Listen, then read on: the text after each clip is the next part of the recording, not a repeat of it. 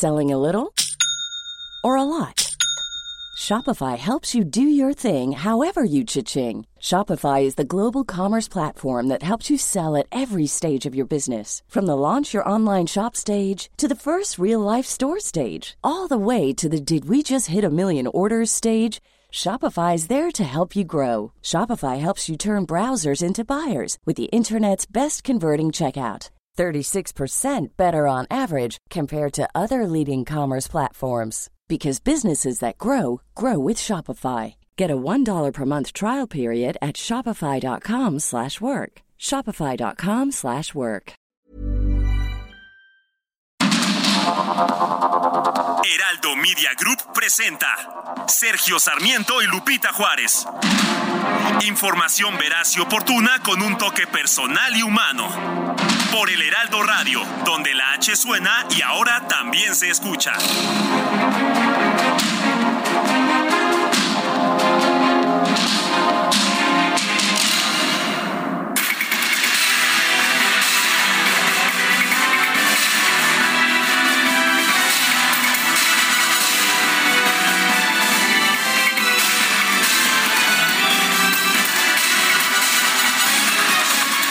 Son las 7 de la mañana con un minuto. Soy Sergio Sarmiento.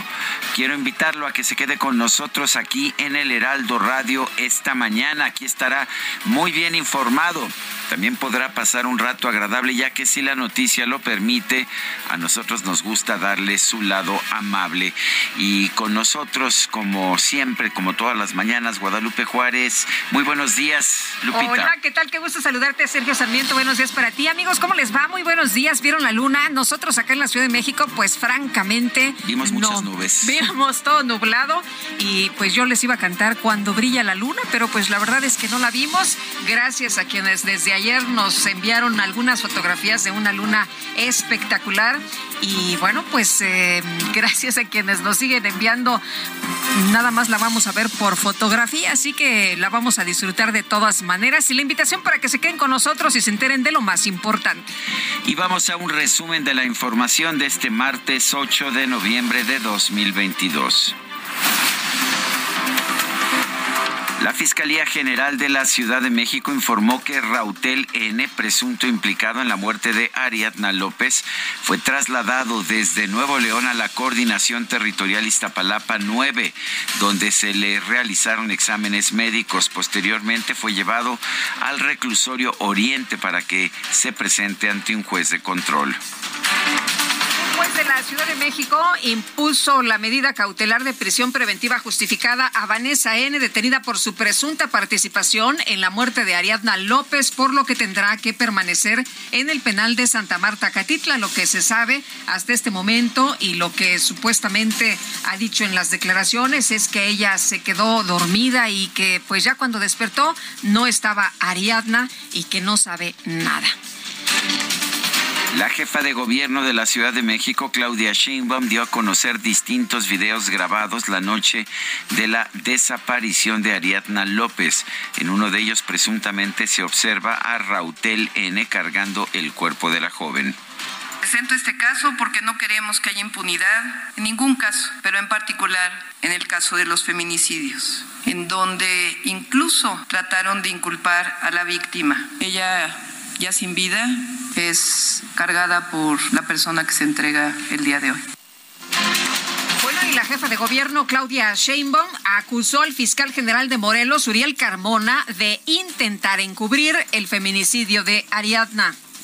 He pedido, he solicitado a la Fiscalía General de Justicia de la Ciudad de México que dé vista de este caso de encubrimiento del fiscal general de Justicia del Estado de Morelos a la Fiscalía General de la República porque queremos que nunca más se culpe a una mujer, se le victimice, se le menosprecie y se encubra un feminicidio.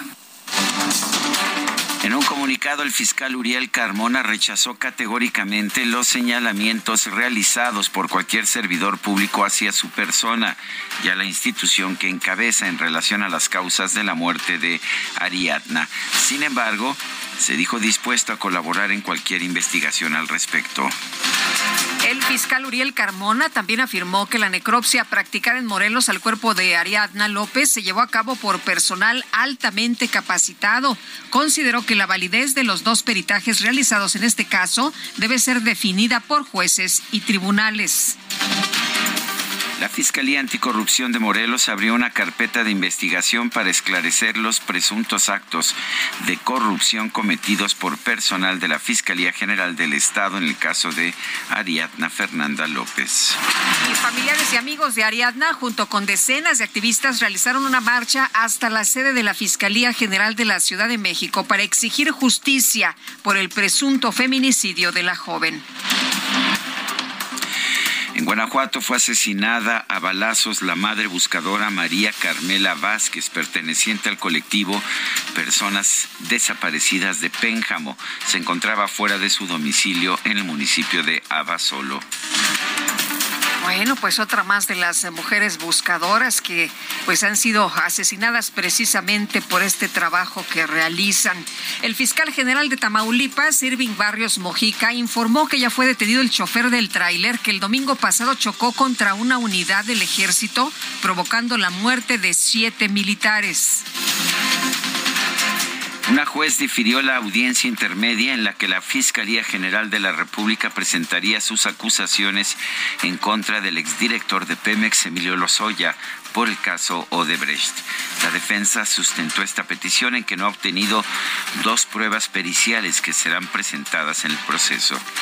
Y al salir del Centro de Justicia Penal Federal del Reclusorio Norte, el abogado de Emilio Lozoya, Miguel Ontiveros Alonso, afirmó que quien debería rendir cuentas por el caso Odebrecht es el expresidente Enrique Peña Nieto no va a suceder para Emilio Lozoya Austin, sino que va a suceder para quienes sometieron los recursos naturales del Estado mexicano a agencias internacionales, comenzando por el expresidente de la República, Enrique Peña Nieto, y su gabinete que comandaba el aparato organizado de poder corruptor en este país. ¿Dónde está ese dinero? ¿O acaso está en Madrid disfrutándose en un inmueble al más alto lujo como si fuera un potentado el señor expresidente? Nosotros tenemos claro que Enrique Peña Nieto, expresidente de la República, comandaba el aparato corruptor con su secretario de Hacienda. Él tendrá que responder. Por su parte, la apoderada legal de Pemex, Dairén Zambrano, señaló que no se ha podido concretar un acuerdo con Emilio Lozoya para frenar el proceso en su contra, por lo que están listos para llevar a juicio al exfuncionario. Y al comparecer ante la Cámara de Diputados, el secretario de la Función Pública, Roberto Salcedo, informó que la dependencia a su cargo ha presentado 79 denuncias penales contra diversos funcionarios públicos por presuntos actos de corrupción señoras y señores diputados, que la Secretaría a mi cargo está haciendo su parte y la está haciendo con responsabilidad. No creo aventurado afirmar que estamos construyendo una administración competente, austera y honesta. Estamos comprometidos con lo que, con que lo público funcione y funcione bien, con eficacia y probidad. Integrantes del Frente Nacional de Sindicatos de Educación Media Superior cerraron los accesos a la Cámara de Diputados a fin de exigir mayor presupuesto para su sector. Y ante las críticas por los recortes al presupuesto solicitado por el Instituto Nacional Electoral, el presidente del Senado, Alejandro Armenta, exigió al INE que se despoje de su investidura monárquica y se adapte a la austeridad republicana. Las tareas esenciales se prevalecen con el presupuesto, pero tenemos que acostumbrarnos a hacer más con menos. Y el INE debe de despojarse de esa investidura eh, privilegiada, monárquica, que todavía tiene para dedicarle recursos a lo esencial. Si eso hacen, como ya lo hicimos en el Senado y como lo hemos hecho en otros entes, creo que tendrían recursos para atender las prioridades que deben de enfrentar. El representante de Morena ante el INE, Mario Yergo, denunció que el instituto aprovechó una encuesta que realizó en abril para medir la popularidad del consejero presidente Lorenzo Córdoba. El diputado Mario Yergo informó que ya presentó una queja ante la Contraloría Interna del INE en contra de Lorenzo Córdoba y el coordinador de comunicación social del organismo, Rubén Arables, por uso indebido de recursos públicos en la realización de encuestas.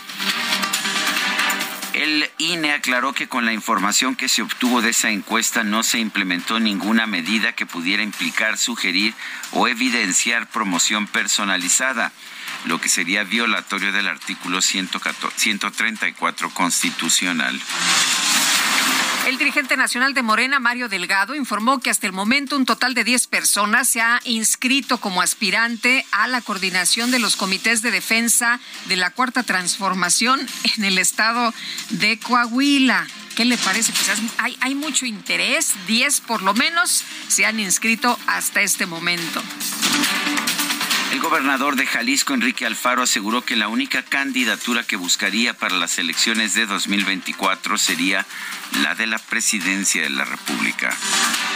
Y el gobernador de Tamaulipas, Américo Villarreal, afirmó el trasvase de agua de la presa El Cuchillo a su estado sí se va a llevar a cabo, ya que esta decisión no depende del gobernador de Nuevo León, Samuel García, sino de la Conagua.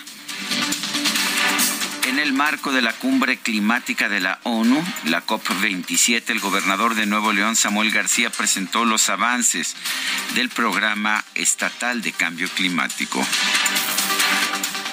Y por otra parte, el secretario general de la ONU, Antonio Guterres, reiteró su llamado a que los gobiernos graben las ganancias inesperadas impulsadas por la pandemia de COVID-19 en el sector de los combustibles fósiles para destinar ese dinero a las personas afectadas por la inflación y la crisis climática. Y en información deportiva, las Águilas del América derrotaron a las Chivas de Guadalajara por marcador global de 6 a 4, con lo que obtuvieron su pase a la final de la Liga MX femenil. En la otra llave, Tigres femenil se impuso sobre las Rayadas de Monterrey por marcador global de 4 a 3. Y el pelotero mexicano Julio Urias de los Dodgers de Los Ángeles entró en la terna final para conseguir el premio el Cy Young a lo mejor eh, al mejor lanzador de las Grandes Ligas.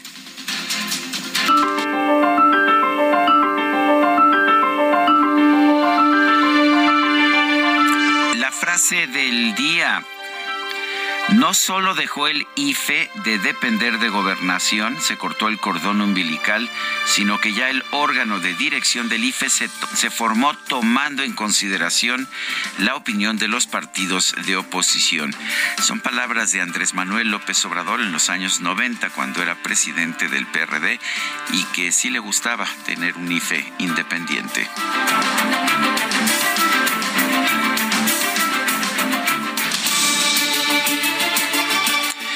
Y las preguntas, ya sabe usted que nos gusta preguntar. Ayer por la mañana hicimos la siguiente pregunta. ¿Logrará el gobierno un acuerdo con el PRI para hacer una reforma electoral a modo?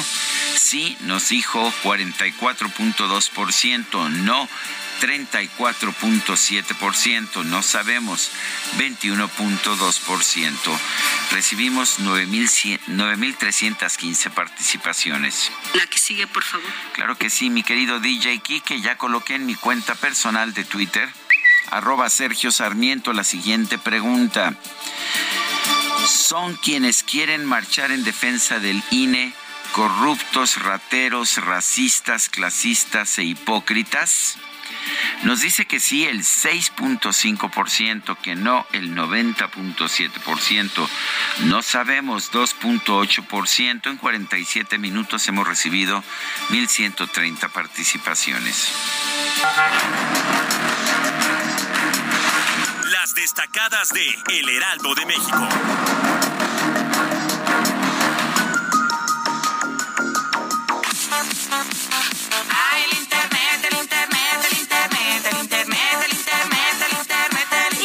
Nosotros aquí en la cabina Itzel González. ¿Cómo estás, Itzel? Muy buenos días. Muy buenos días, Sergio Lupita, amigos. Martes 8 de noviembre del 2022.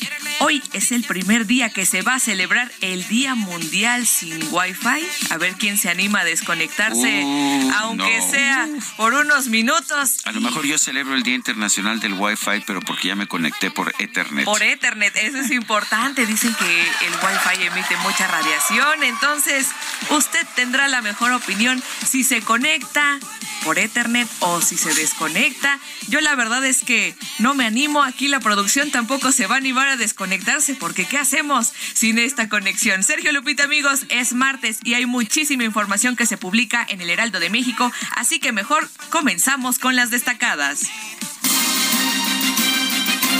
En primera plana, actos anticipados, Morena y PRI desatan guerra por campañas. Ambos partidos han acudido al Tribunal Electoral para señalar los distintos eventos públicos donde se han presentado aspirantes presidenciales y su promoción en espectaculares. País, presupuesto de egresos 2023 tras bloqueo preparan la aprobación. Comisión Legislativa cambia de sede para seguir discusión. Ciudad de México es Claudia, dicen. Respaldan a Sheinbaum en Oaxaca. Aseguran que la jefa de gobierno debe continuar con el proyecto de la cuarta transformación. Estados. Enrique Alfaro crece gasto para su imagen. El gobernador de Jalisco quiere 8.3% más para comunicación y difusión en el 2023. Orbe COP27 reclama justicia climática. Pocos países han cumplido con la obligación del Acuerdo de París. Meta, árbitros viajan hacia el Mundial. Los mexicanos Karen Díaz, César Ramos, Miguel Hernández, Alberto Morín y Fernando Guerrero volaron con destino a Qatar para ser parte del cuerpo de silbantes. Y finalmente, en mercados, reporte del IMSS, empleo con alza histórica. El sector formal registró 207.968 plazas en el mes de octubre.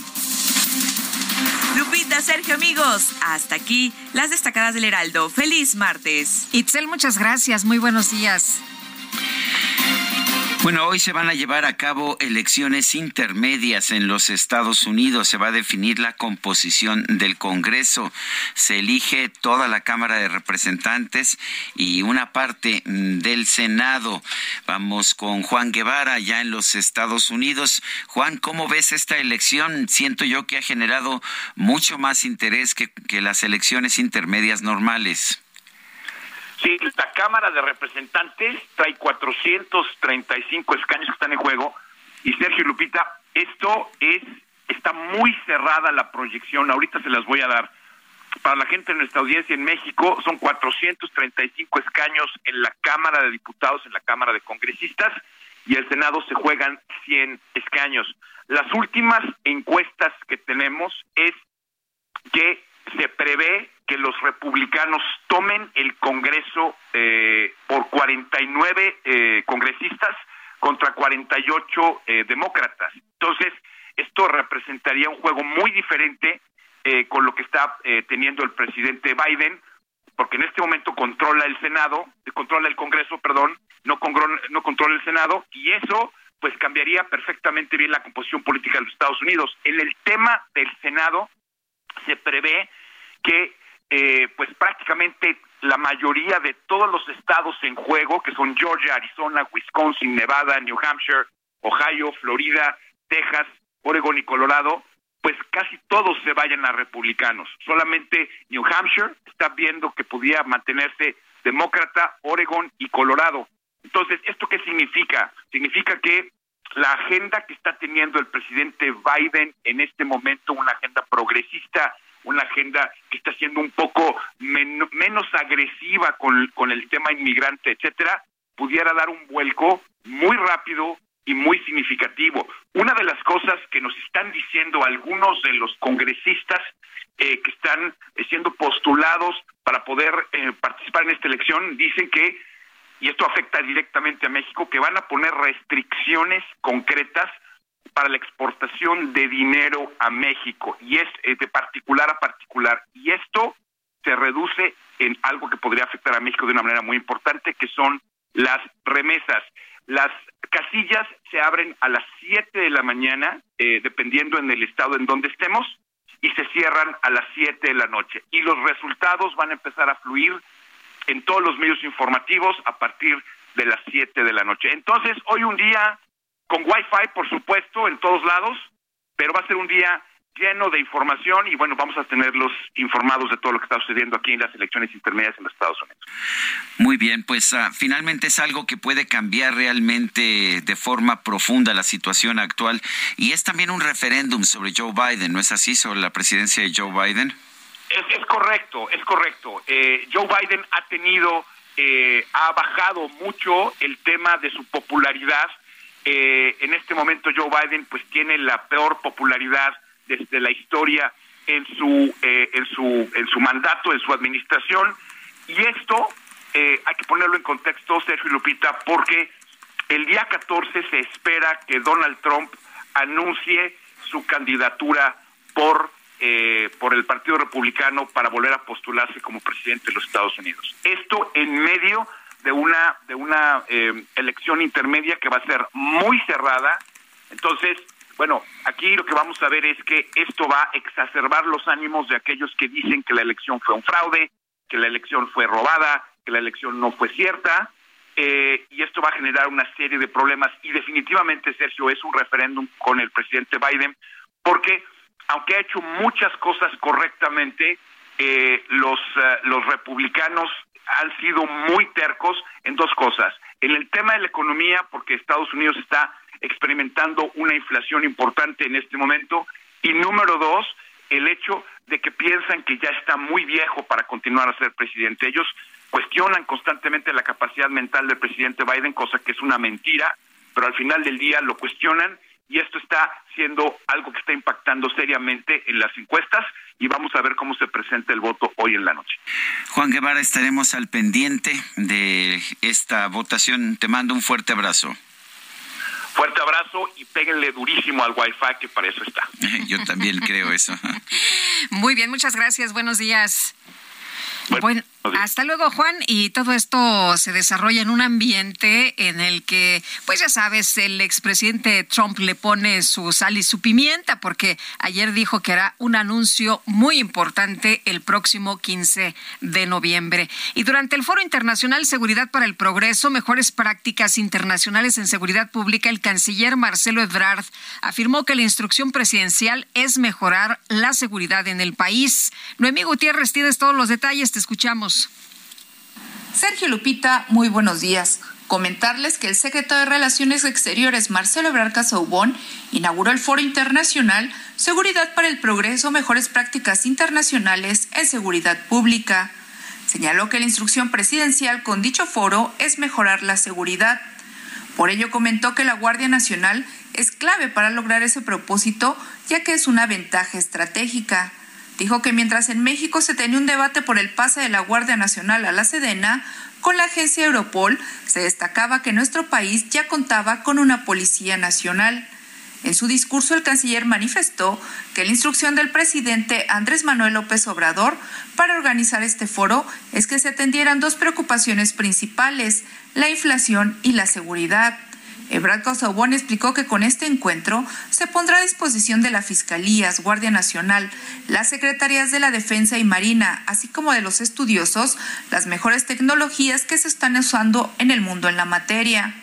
Refirió que un foro similar se realizó en la Ciudad de México en 2002, cuando López Obrador fue jefe de gobierno y él era secretario de Seguridad y una de las propuestas fue instalar cámaras en el centro histórico, con lo que se desplomó el número de asaltos y secuestros en 60% durante dos años.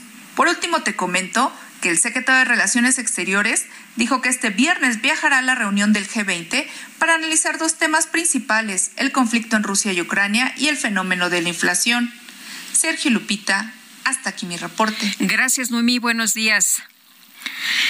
Son las siete con veintitrés minutos. Dicen que la persistencia paga al fin. El que persevera alcanza. A ver, escuchemos.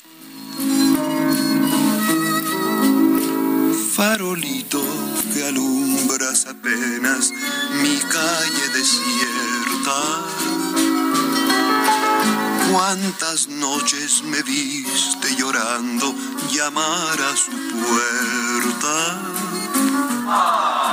sin llevarle más que una canción un pedazo de mi corazón. Imagínate, esto es un poema realmente. Es un poema. La verdad es que es uno de los grandes, el flaco de oro, y lo vamos a estar escuchando. A este músico poeta el día de hoy falleció el 6 de noviembre de 1970. Me costó trabajo, pero finalmente lo tenemos. Agustín Lara, el flaco de oro. Fíjate, farolito que alumbras apenas la calle desierta. Bueno, usted ya se imaginó la calle, el ¿Cuántas noches me viste llorando llamar a su puerta? Vamos a imaginar ese momento.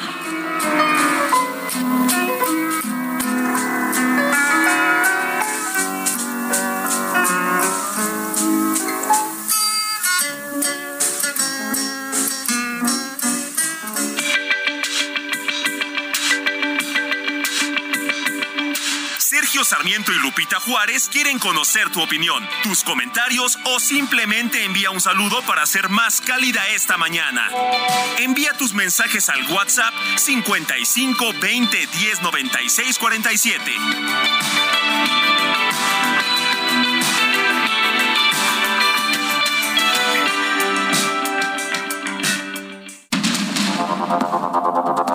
Continuamos con Sergio Sarmiento y Lupita Juárez por el Heraldo Radio.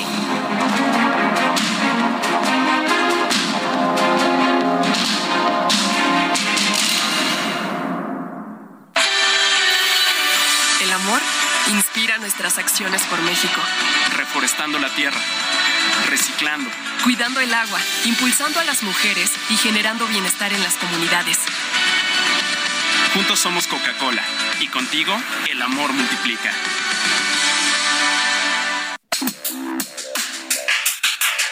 Cada 8 de noviembre se celebra el Día Mundial del Urbanismo. Fue una creación en el año de 1949 por el ingeniero Carlos María Della Paolera, el primer catedrático de Argentina y también el exdirector del Instituto de Urbanismo de Buenos Aires, con el objetivo de concientizar a las personas de la planificación urbana sobre la necesidad de generar ambientes sanos con espacios verdes para evitar el hacinamiento de la población y la contaminación. El urbanismo es el responsable de planificar diseños y servicios que mejoren la calidad de vida de los habitantes. Entre los programas del urbanismo se encuentran aumentar el número de parques y zonas verdes, descongestionar las zonas de la ciudad que se encuentren superpobladas y representen un riesgo de hacinamiento, facilitar el acceso a servicios prioritarios como el acceso de salud y centros educativos, mejorar la red de transporte, no solo que estén a disposición de los ciudadanos, sino que además no representen una fuente de contaminación, encargarse de recoger la basura y garantizar que los desechos tengan un destino adecuado, y por último planificar la creación de más urbanismo según el sentido estético y funcional para los habitantes.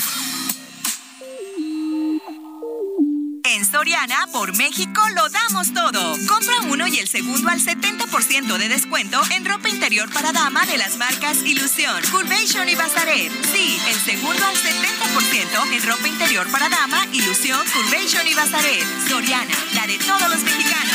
A noviembre 9, aplica restricciones. En estas noches de frío, de duro cierzo invernal, llegan hasta el cuarto mío las quejas del arrabal. En estas noches de frío, de duro cierzo invernal, llegan hasta el cuarto mío las quejas del arrabal.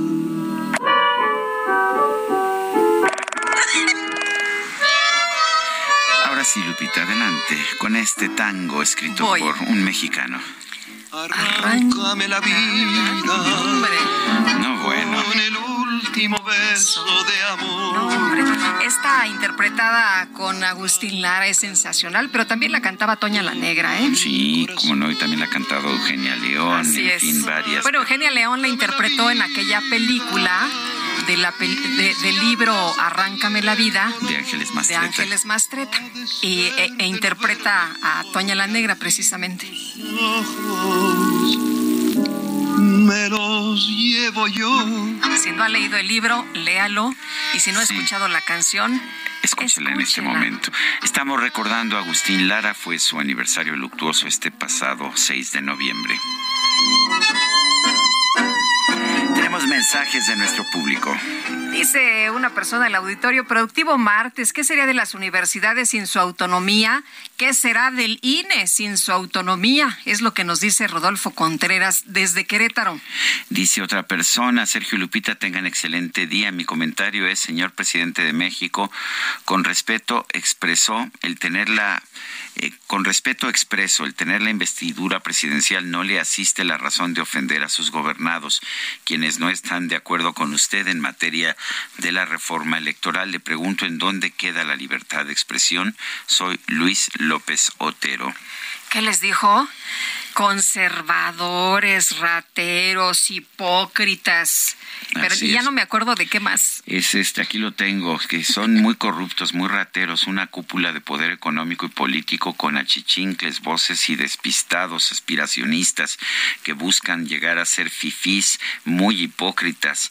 Aunque vayan a misa los domingos, no le tienen amor al pueblo y son racistas, clasistas y muy hipócritas. Y ayer postearon en la página del gobierno de, de México, eh, postearon un, eh, pues ya sabes, como una frase de esta que sacaron del eh, mensaje del presidente, donde dice que, pues los que van, los que van a esta marcha, pues lo hacen, dice que la gente que vaya a la marcha del 13 de noviembre, que la gente que vaya a la marcha del 13 de noviembre sepa que es una manifestación en contra de nosotros por la política que estamos llevando a cabo en favor del pueblo. ¿Qué tal?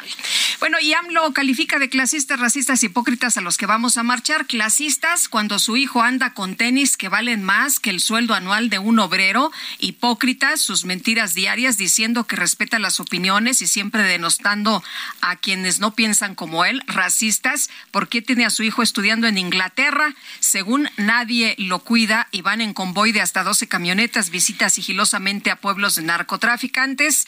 Él es el clasista, el racista y el hipócrita. Soy el contador David Illescas. La Comisión de Presupuesto y Cuenta Pública aprobó el dictamen del presupuesto de egresos de la Federación 2023. Se considera un gasto de 8 billones 299 mil 647 millones de pesos. Elia Castillo, adelante, cuéntanos. Muy buenas noches, Sergio Lupita, la saludo. Perdón, muy buenos días, Sergio Lupita. Sí, ¿verdad? Buenos días. Yo dije, ah, caray. Sí, bueno. Se alargó mucho el programa. Bueno, Elia. Buenos días, Elia. Anoche, con 31 votos a favor y 24 en contra, la Comisión de Puntos y Cuenta, eh, de, perdón, de Presupuesto y Cuenta Pública de la Cámara de Diputados aprobó en una sede alterna el dictamen de presupuesto de egresos de la Federación 2023, que prevé, como bien comenta Sergio, un gasto de 3.3 billones de pesos para el próximo año y bueno, pues con, incluido el recorte de 6.437 millones de pesos a órganos y poderes autónomos, que incluye la reducción de 4.000 eh, 475 millones de pesos al Instituto Nacional Electoral. En la discusión que duró cerca de cinco horas con los votos de Morena y aliados y el rechazo de las fracciones de oposición del PAN, PRI, PRD y Movimiento Ciudadano, quienes acusaron que se trata de un presupuesto centralista, clientelar, y que no atiende las principales eh, los principales intereses del pueblo de México, bueno, pues aprobó este dictamen que se discutirá este martes en el Pleno de la Cámara de Diputados. Bueno, iniciará el debate este martes con la intención de que sea aprobado a más tardar el próximo sábado, Sergio Lupita, debido, esto debido al bloqueo de más de seis horas que el día de ayer manifestantes, integrantes de, sindicatos e instituciones de educación media superior mantuvieron a los accesos del Palacio de San Lázaro en demanda de mayor presupuesto. La instancia legislativa realizó su reunión de trabajo en el Hotel Hilton del Centro Histórico de la Ciudad de México y minutos después de las 11 de la noche fue cuando se aprobó este este dictamen de presupuesto de egresos de la Federación. Dejaron las reservas para su discusión en el Pleno. Les comento que se van a presentar más de 2.000 reservas, por lo cual se prevé pues una discusión bastante, bastante larga. Eh, el día de hoy citaron a las 8 de la mañana, bueno, tanto a personal como a diputados, eh, como recomendación para poder ingresar al Palacio Legislativo de San Lázaro, toda vez que descartaron una sede alterna para realizar la discusión del presupuesto en el Pleno de la Cámara de Diputados. En todo caso, lo que están eh, previendo los diputados es recurrir pues al acuerdo eh, que se que se realizó debido a la pandemia, que deben estar 128 diputados presentes y el resto puede estar vía eh, remota para poder realizar esta sesión de, en el Pleno para aprobar el presupuesto de derechos de la Federación, que recordemos la fecha fatal para su aprobación es el 15 de noviembre, sin embargo, bueno, se prevé que sea aprobado a más tardar el próximo sábado 12 de noviembre. Bueno, ese es el reporte que les tengo. Muy bien. Elia Castillo, muy buenos días y se ve que estuvo larga la noche. Te mando un fuerte abrazo. Muy buen día. Bueno, y vámonos con Javier Ruiz eh, desde la Cámara de Diputados. Javier, ¿qué pasa por allá? Cuéntanos, buenos días. Hola Lupita, ¿cómo estás? Excelente mañana. Pues ya desde muy temprano, Lupita, tenemos manifestantes, son integrantes del Frente Nacional de Sindicatos de la Educación Media Superior. Desde el día de ayer, Lupita, llegaron para exigir pues, principalmente una homologación de sueldos que va de los 1.270 millones de pesos a los 13 millones de, pesos. El día de hoy pues se sesionará justamente en la Cámara de Diputados y es por ello que se están manifestando para exigir pues este presupuesto para el 2023 desde ayer llegaron este grupo de personas, son aproximadamente 500 de ellos, las cuales pues todavía continúan llegando hacia la Cámara de Diputados. Mencionar que también pues está prácticamente blindado eh, la Cámara de Diputados con elementos de la Secretaría de Seguridad Ciudadana. A los diputados han mencionado que no se va a sesionar en otro lugar, se va a sesionar justamente en diputados y es por ello que se monta un operativo por parte de elementos de la Secretaría de Seguridad Ciudadana. Todos los diputados y las personas que trabajan en este punto están ingresando por la avenida Congreso de la Unión y la calle de Ciudad y Rubirosa. Se esperan manifestaciones, bloqueos en el, el, resto de la mañana, así que hay que evitar la avenida Ingeniero Eduardo Molina y la avenida Congreso de la Unión, que todavía de momento presentan buen avance vehicular. De momento, Lupita Sergio, el reporte que tenemos. Javier, muchas gracias. Buenos días. Estamos atentos. Hasta luego. Hasta mañana. Son las 7 de la mañana con 41 minutos. En Soriana vive tu pasión con todo. Lleva carne de res para asar a solo 172 pesos el kilo y el six pack de cerveza modelo especial en lata a 50 pesos con 100 puntos. Sí, a solo 50 pesos con 100 puntos. Soriana, la de todos los mexicanos. Solo 8 de noviembre. Aplica restricciones. Evita el exceso. Bueno, a partir de hoy, en la conferencia mañanera se va a reducir el número de informes de salud, entre ellos los que tienen que ver con la pandemia del COVID-19, y se van a ampliar los informes en seguridad. Esto lo que dio a conocer el presidente Andrés Manuel López Obrador. El eh, presidente dijo que debido a que la pandemia ha disminuido en el país los informes de salud, ya no se van a presentar cada martes, se van a presentar cada 15 días. Reiteró que para finales de este año pasarán de 6 a 12 estados de la República dentro del programa federal IMSS Bienestar. Así lo que dio a conocer el presidente López Obrador. Dice que el informe de salud lo harán cada 15 días, enfocado básicamente a la construcción del nuevo sistema de salud pública, lo que se está trabajando para que pues haya buenos centros de salud, hospitales bien equipados, con medicamentos suficientes.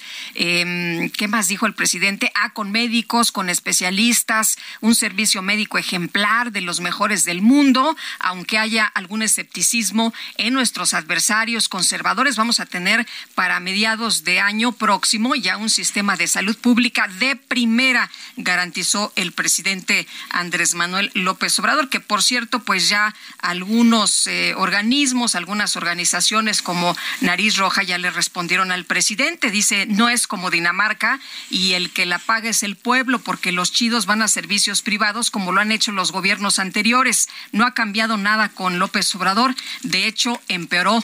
No hay, pero va a haber ánimo. Son las siete con cuarenta y tres minutos al cierre de 2018. El Fondo de Estabilización de Ingresos Presupuestarios tenía 279.771 millones de pesos. Pero ¿qué cree usted? Al cierre del tercer trimestre de este 2022 ya solo quedan 25.463 millones de pesos. Con razón, pues está dando autorización a la Secretaría de Hacienda para que tome recursos de otros fondos y fideicomisos. En la línea telefónica, Gabriela Siller Pagasa, directora de análisis económico en el Banco Base y profesora de economía en el TEC de Monterrey. Gabriela Siller, buenos días. Eh, es preocupante esto, ¿verdad? ¿No es una, pues una pérdida de ahorros muy importante en muy poco tiempo? Muy buenos días, Sergio Lupita. Buenos días. y en realidad en realidad este Fondo de Estabilización de los Ingresos Presupuestarios, el llamado FEI, empezó a disminuir desde el 2019, vaya, no se le puede echar toda la culpa a la pandemia. Y bueno, pues el gobierno tiene que todos los años sigue ingresando recursos ahí, por lo que ahorita se ubica en apenas 0.09% del PIB, la verdad es que es un nivel bastante bajo. Ahora, ¿este fondo para qué sirve? Pues es precisamente que si hay algún choque externo o alguna cosa que genere una disminución en los ingresos presupuestarios, pues que no se genere un déficit alto ni una crisis fiscal. Sin embargo, en el caso de México, lo que estamos viendo para el presupuesto del siguiente año es un mayor endeudamiento y además algunas variables pues que son muy optimistas y que seguramente no se van a dar, como cuáles, como el crecimiento económico, 3% estimado, y con esto se estiman también los ingresos tributarios. Y por otra parte también se estima pues una inflación muy baja, 3.2%, que seguramente tampoco se verá, y con esto pues tampoco se alcanzará la tasa de interés que está tomando en cuenta la Secretaría de Hacienda. Es decir, están sobreestimando los recursos que van a recibir y subestimando los recursos que van a pagar, por lo que seguramente se generará un hueco más grande en las finanzas públicas y eso que ya contempla un endeudamiento alto. Yo creo que por eso también está la preocupación de que el FEI tiene pues ya un nivel bastante bajo y que por lo tanto no van a tener de dónde echar mano como en otros. Eh, Gabriela, preguntarte cuando nos eh, eh, pones en tu tweet el día de ayer esta cifra de 279.771 millones de pesos, dice uno, pues qué tranquilidad, pero cuando escribes al cierre del tercer trimestre de este año tenía solo 25.463 millones de pesos, se preocupa uno mucho. ¿Cuánto es 25.400 millones de pesos? ¿Para qué sirve? ¿Realmente es un colchón que pudiera alcanzar en un momento? Momento de, de necesidad, de urgencia? No, definitivamente no, y es más, inclusive pudiéramos decir, ha estado disminuyendo. Con la pandemia obviamente se fue a niveles bajísimos, luego subió un poco, pero no es un nivel en donde realmente representa un colchón o un ahorro y algo llegara a pasar. Ahora, además de que pudiera llegar a pasar algo dentro del mismo presupuesto, pues está generando un hueco y además hay variables que apuntan a que el endeudamiento podría ser todavía mayor. ¿Qué puede suceder si el gobierno, bueno, pues tiene ese endeudamiento y además no tiene ese ahorro? Pues hay una alta vulnerabilidad y por lo tanto las agencias calificadoras pudieran revisar a la baja la perspectiva o inclusive la calificación crítica, lo cual provocaría pues salidas rápidas de capitales y también volatilidad en el tipo de cambio. O del otro lado, pues que el gobierno se vea obligado a hacer recortes en el gasto público o generar sus ejercicios.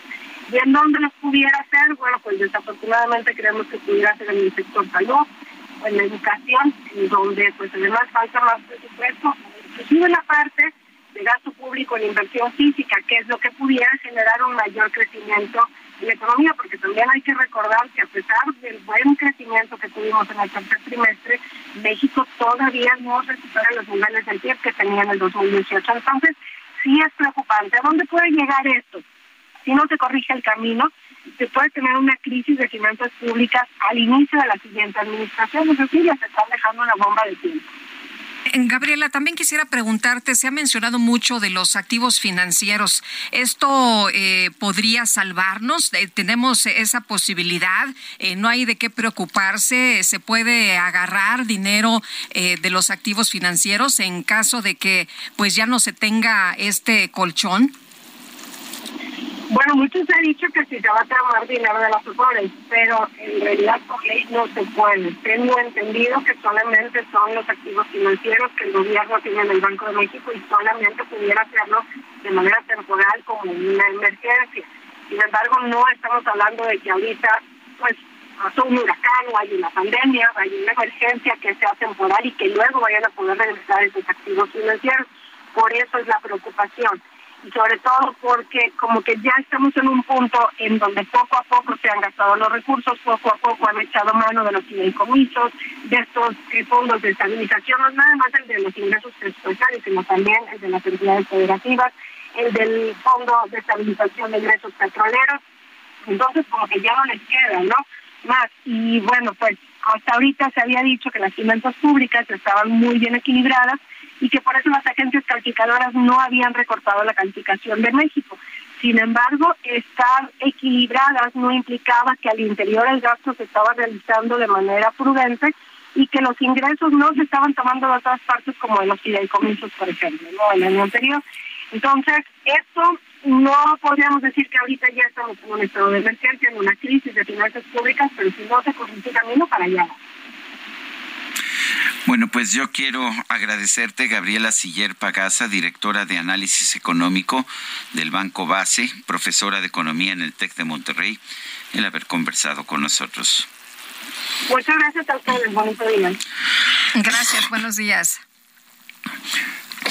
Bueno, pues vale la pena señalar que mucho se nos ha dicho que el gobierno actual ha manejado el gasto público con prudencia y sí, sí lo ha manejado estrictamente hablando. Tenemos un déficit bajo cuando otros países eh, han disparado su déficit, pero en cierta medida, por lo menos parte de este manejo prudente, pues ha surgido de que han sido saqueados los ahorros que se tenían de los gobiernos neoliberales. Bueno, oye, el otro día estaba viendo que se vendió, se rifó un bochito en el gobierno y que después salió el dueño del bochito.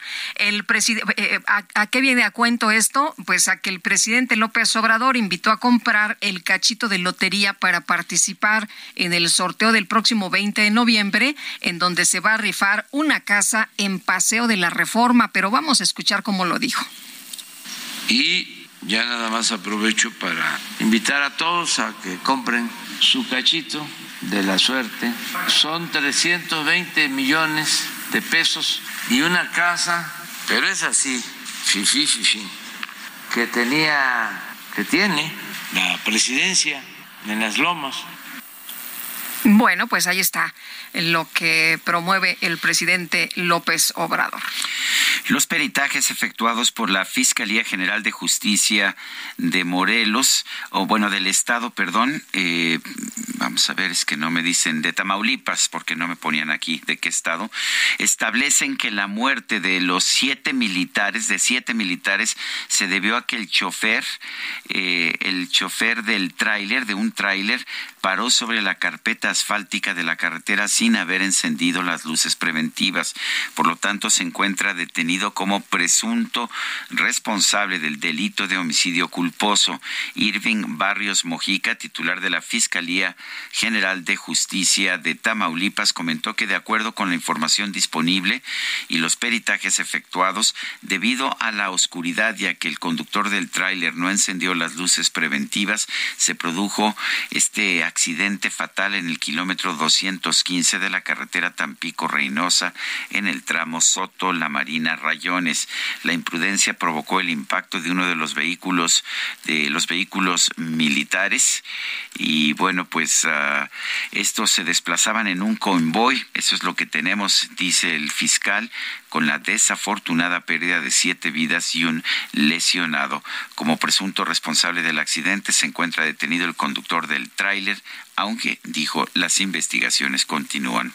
Y por otra parte, la Fiscalía General del Estado de Michoacán informó que este lunes fueron localizados ocho cuerpos en una fosa clandestina ubicada en el municipio de Tarímbaro. Los cadáveres, hasta el momento no identificados, fueron descubiertos en la localidad de Téjaro, en una zona cercana al Panteón de la localidad. En ese punto, personal forense ubicó cuatro pues eh, lugares de tierra removida, por lo que solicitó el apoyo de agentes de investigación para llevar a cabo las actuaciones. En el sitio personal pericial ubicó cuatro depósitos ilegales en los que fueron localizados los cuerpos sin vida de siete hombres, así como los restos socios de una octava víctima, y todos los restos fueron trasladados al Servicio Médico Forense de la ciudad de Morelia. Son las siete con cincuenta y tres minutos. Vamos con Gerardo Galicia. Está en el oriente de la Ciudad de México. Gerardo, adelante, buenos días. Así es, Sergio Lupita, excelente mañana y tenemos información para nuestros amigos que van a utilizar el eje 8 sur, la calzada Ermita Iztapalapa. Se ha incrementado y en mucho la afluencia de autos. Ya tenemos rezago de consideración llegando al Metro Constitución, pero sobre todo llegando a las inmediaciones del Metro UAM Iztapalapa. En este punto el transporte público hace base, utilizan prácticamente dos carriles de la calzada Ermita Iztapalapa y esto complica mucho el avance para quienes se dirigen hacia la zona de Javier Rojo Gómez. Y en el sentido opuesto, Ermita está avanzando mucho mejor. Si es opción, si se dirige dirigen al oriente de la capital. Por lo pronto, el reporte seguimos muy pendientes. Muy bien, gracias Gerardo Galicia por esta información. Son las 7 de la mañana con 54 minutos. Quiero recordarle que tenemos un número para que nos haga llegar mensajes de WhatsApp. Pueden ser mensajes de voz o mensajes de texto. El número es 55 2010 96 47. Puede usted seguirnos en en Twitter, en en la cuenta arroba Sergio y Lupita.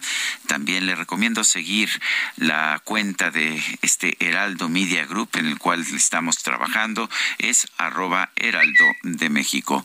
Vamos a una pausa y regresamos.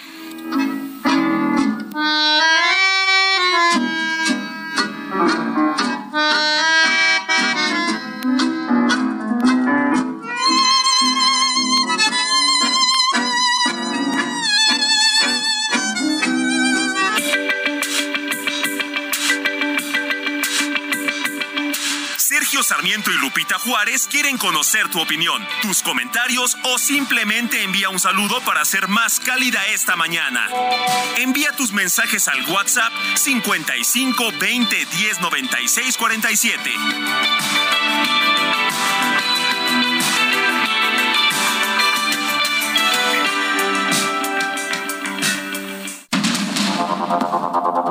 Continuamos con Sergio Sarmiento y Lupita Juárez por el Heraldo Radio.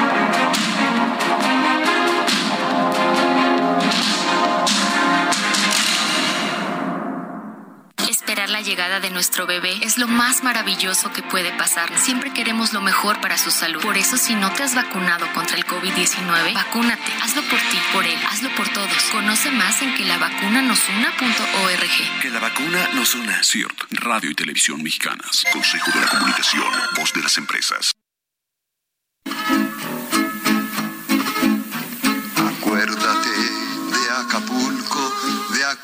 Noches, María bonita, María del alma.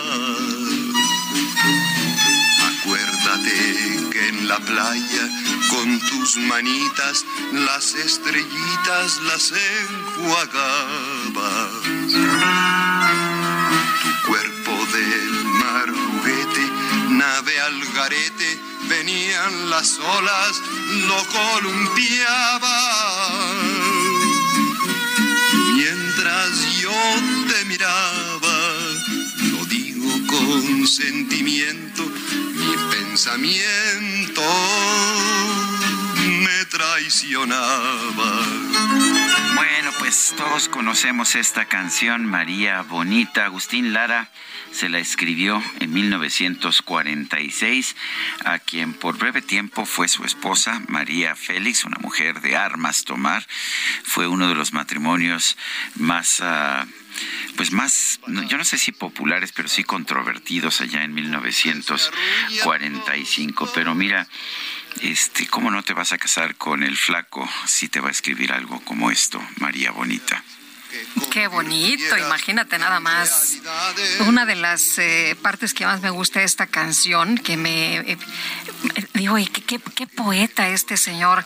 Eh, tu cuerpo del mar juguete, nave al garete, venían las olas, lo columpiaban. Oye, qué bonito.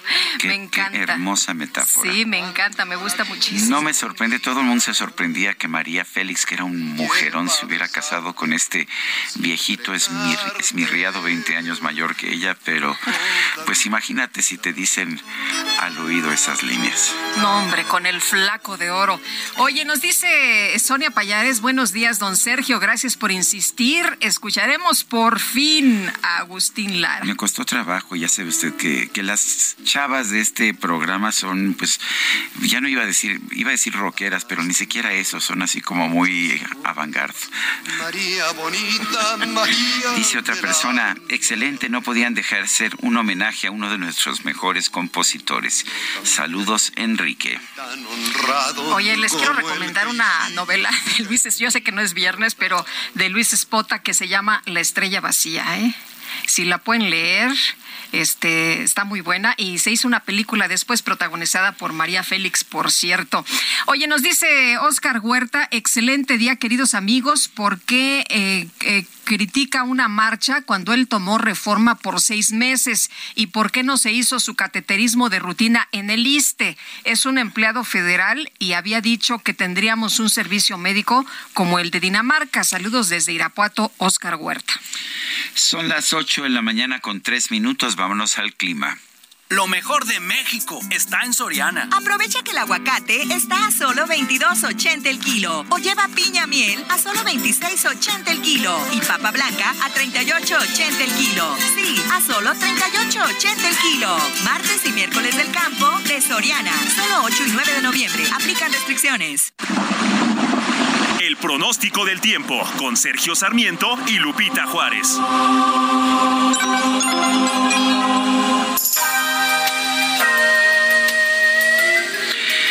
Ana Moguel, meteoróloga del Servicio Meteorológico Nacional de la Conagua, que nos tienes esta mañana. Adelante. Ana. ¿Nos escuchas? Existirá un canal de baja presión en el oriente y sureste del país. En combinación con la entrada de humedad del Golfo de México y Mar Caribe, propiciarán lluvias con intervalos de chubascos en zonas del noreste, oriente y sureste mexicano, incluida la península de Yucatán, además de lluvias puntuales muy fuertes en Veracruz y Chiapas. Dichas lluvias se pueden acompañar de descargas eléctricas. El flujo de humedad del Océano Pacífico originará lluvias y chubascos vespertinos en zonas del occidente. Por otra parte, un nuevo frente frío se aproximará al noreste del territorio nacional y en interacción con la vaguada polar y la corriente en chorro polar originarán lluvias puntuales fuertes y rachas de viento en Baja California, además de condiciones para la caída de agua nieve o nieve, principalmente en las primeras horas del miércoles sobre la Sierra de la Rumorosa y San Pedro Martí. Asimismo, una circulación anticiclónica a niveles medios de la atmósfera ocasionará cálido caluroso ambiente durante la tarde sobre entidades del noroeste, norte, occidente y centro de la República Mexicana. Para el Valle de México te comento que durante la mañana tendremos ambiente fresco y cielo despejado por la, por la mañana. Durante la tarde el ambiente será cálido y el cielo será medio nublado sin condiciones para la lluvia en la Ciudad de México y probabilidad de lluvias aisladas en el Estado de México, principalmente hacia el suroeste de dicha entidad. En la Ciudad de México se pronostica una temperatura máxima de 24 a 26 grados Celsius y para la capital del Estado de México una temperatura máxima de 21 a 23 grados Celsius. Este es mi reporte. Regreso con ustedes. Muy bien, Ana Moguel, muchísimas gracias. Gracias, que tenga un excelente día. Igualmente, buenos días. Ayer por la mañana se dio a conocer que habría una conferencia de prensa de la jefa de gobierno a la una de la tarde. Y ayer, ayer la jefa de gobierno en esta conferencia, eh, Claudia Sheinbaum, señaló el encubrimiento del fiscal general del estado de Morelos en el feminicidio de Ariadna Fernanda. Eh, ayer, eh, pues decía, la fiscalía de Morelos había determinado en una necropsia que pues esta joven había broncoaspirado y esa habría sido la causa de la muerte, pero la Fiscalía de la Ciudad de México, Cintia Stettin, dijo que había una situación totalmente distinta. ¿Cómo estás? Cuéntanos, buenos días. ¿Qué tal? Muy buenos días, Lupita. Buenos días. Sí. Me parece que se nos cortó, se nos cortó la llamada con Cintia Stettin. La verdad es que, pues desde ayer hemos estado eh, asombrados, es lo único que puedo decir, de que dos necropsias en dos entidades distintas den resultados completamente diferentes. Uno pensaría que las necropsias se realizan con rigor científico y que si bien puede haber algunas diferencias pequeñas, no puede haberlas en este sentido. Y Cintia, te escuchamos. Adelante con los detalles. ¿Qué tal? Muy buenos días, Lupita Sergio. Buenos días al auditorio. Pues la jefa de gobierno acusó al fiscal general de justicia de Morelos, Uriel Carmona, de encubrir el feminicidio de Ariadna N., toda vez que eh, Rautel N. tiene nexos pues con este fiscal, Rautel N., hay que recordar, es el presunto eh, responsable de este ilícito. En esta conferencia dijo que solicitó a la fiscal general de justicia, Ernestina Godoy, dar visto de este caso a la Fiscalía General de la República pues esta es la instancia correspondiente para atender esta demanda. Asimismo, refirió que la Fiscalía de Morelos no ha entregado la información completa a las autoridades capitalinas sobre este caso. La mandataria eh, pues presentó también un video con autorización de la Fiscalía General de Justicia de la ciudad, eh, en donde se visualiza a Raúl N. en el estacionamiento de su propiedad ubicada en la colonia Roma Sur, cargando el cuerpo sin vida presuntamente de Ariana N y lo introduce a una camioneta. Reiteró pues que a la familia que en su administración habrá cero tolerancia a este tipo de delitos y es que dijo que no permitirá que nunca más se victimice a una persona y sobre todo a una mujer. Resaltó que la destitución del fiscal es tarea del Congreso del Estado de Morelos y dejó en claro que ya eh, pues ya eh, ella ya hizo lo correspondiente, por tanto, pues serán otras instancias las que decidan qué pasará con este fiscal. Eh, esta es hasta el momento la información que tenemos. Cintia, muchas gracias. Muy buenos días. Seguimos pendientes. Buenos días.